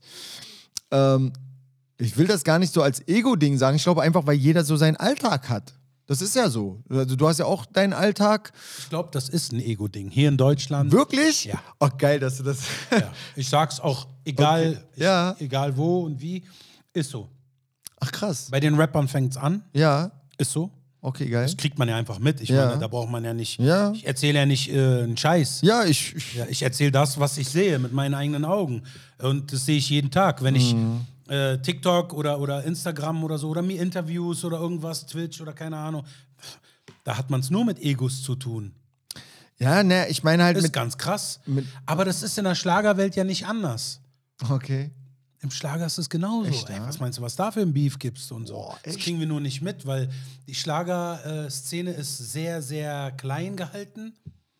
Und du kommst da nicht so schnell rein. Auch wenn du krass jetzt Erfolg hast. Wenn die, wenn diese Community, diese Schlager-Community, das sind ja einmal die Künstler, einmal die äh, Schlager-Radiostationen. Ja.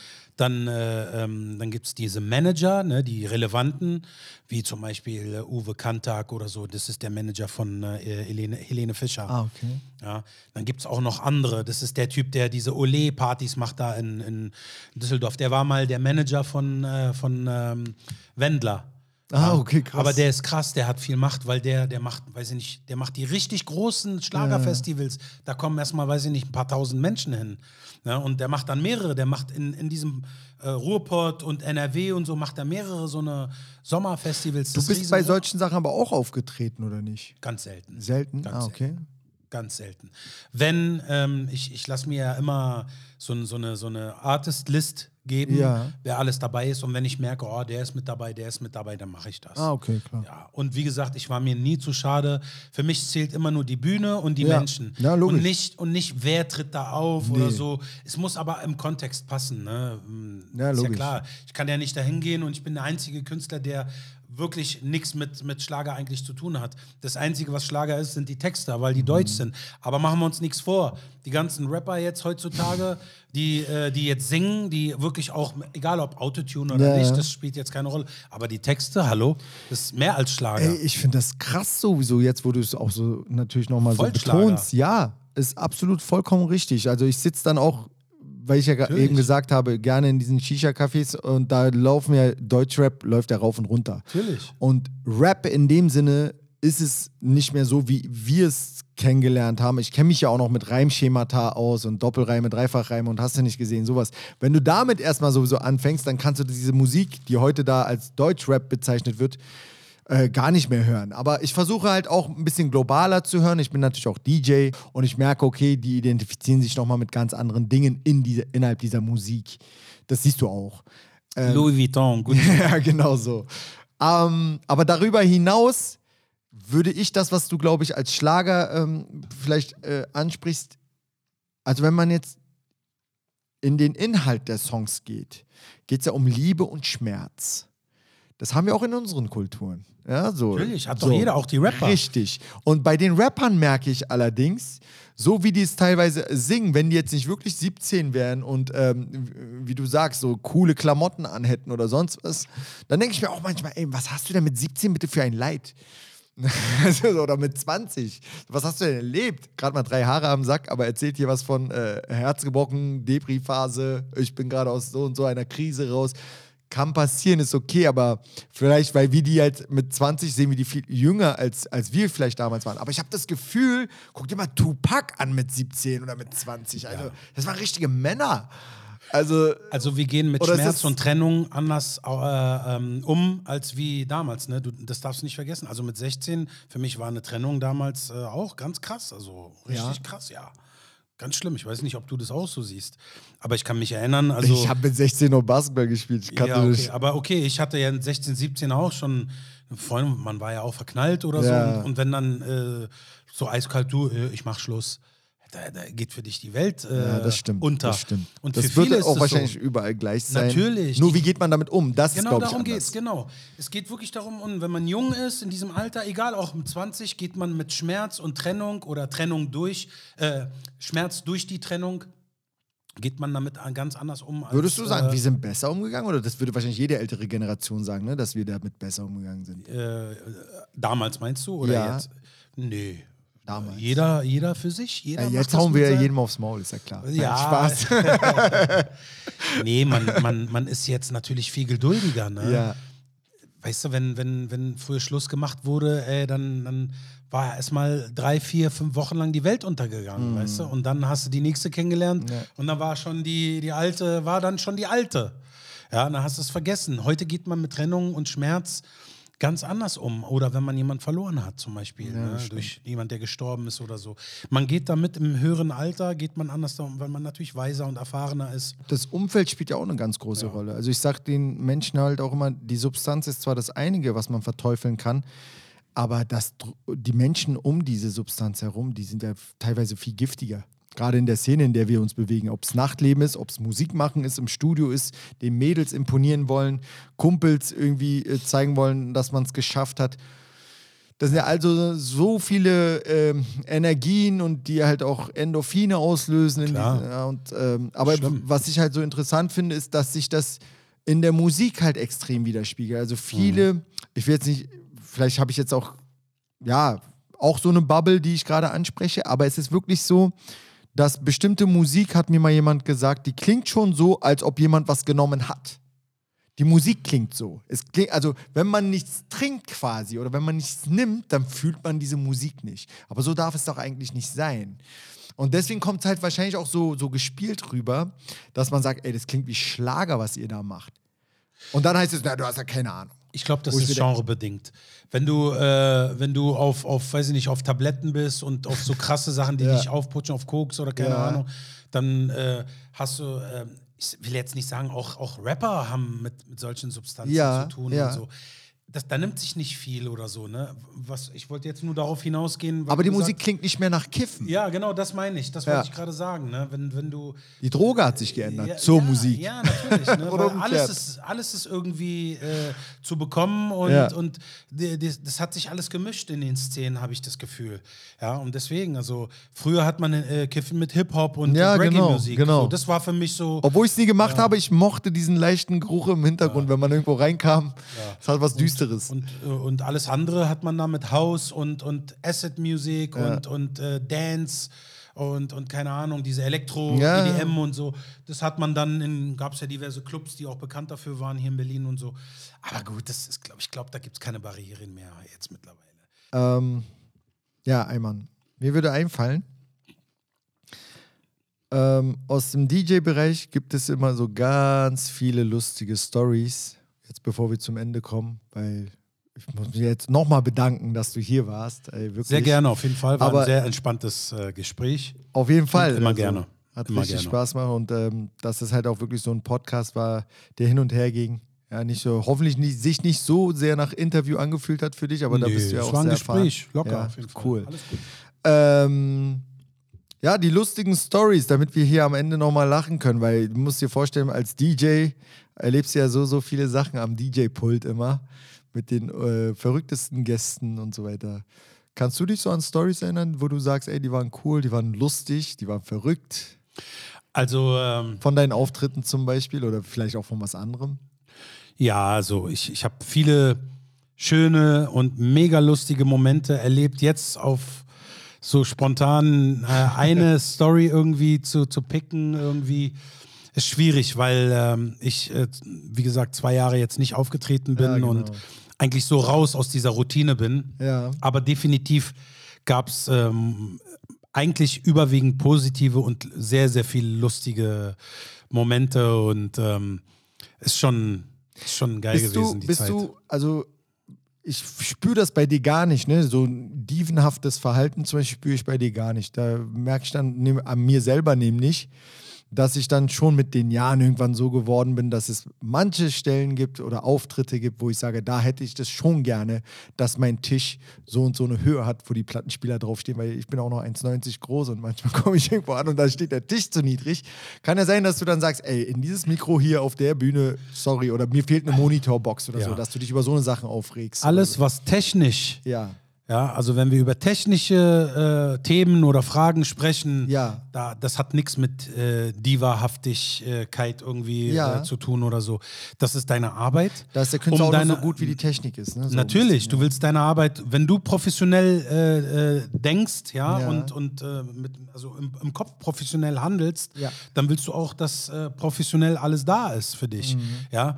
Und ähm, ich, ich mache das ja, ich weiß nicht, wie du das immer machst, aber ich habe immer Verträge da, Mhm. ich schicke denen immer einen Technical Rider und da muss, da muss, ey, das muss sein. Ja, das ist halt auch ein anderes Level, ist ja klar. Ich bin zum Beispiel auch erfahrungsbedingt, ja. Ja. Wenn, wenn, wenn ich komme und da ist ein, ein ich mag ja kein Ja. Kabelmikrofon, sondern wirklich ein, ein, ein Funkmikrofon. Ja. Wenn, wenn ich nicht komme und da sind eine verpackte Batterie, also eine Packung, die noch verpackt ist, die nicht offen ist, Ja. ja die ich selber aufmache, Ja, beziehungsweise mein Begleiter und die Batterien neu mache. Hast schon einiges erlebt, ne? Natürlich, ey, ich Ja, stehe da und äh, Mikro geht nicht mehr und so und die Musik läuft und so. Oh, ja. Es kann passieren, es passiert auf, auf großen Festivals, dass mal Stromausfall Ja. ist.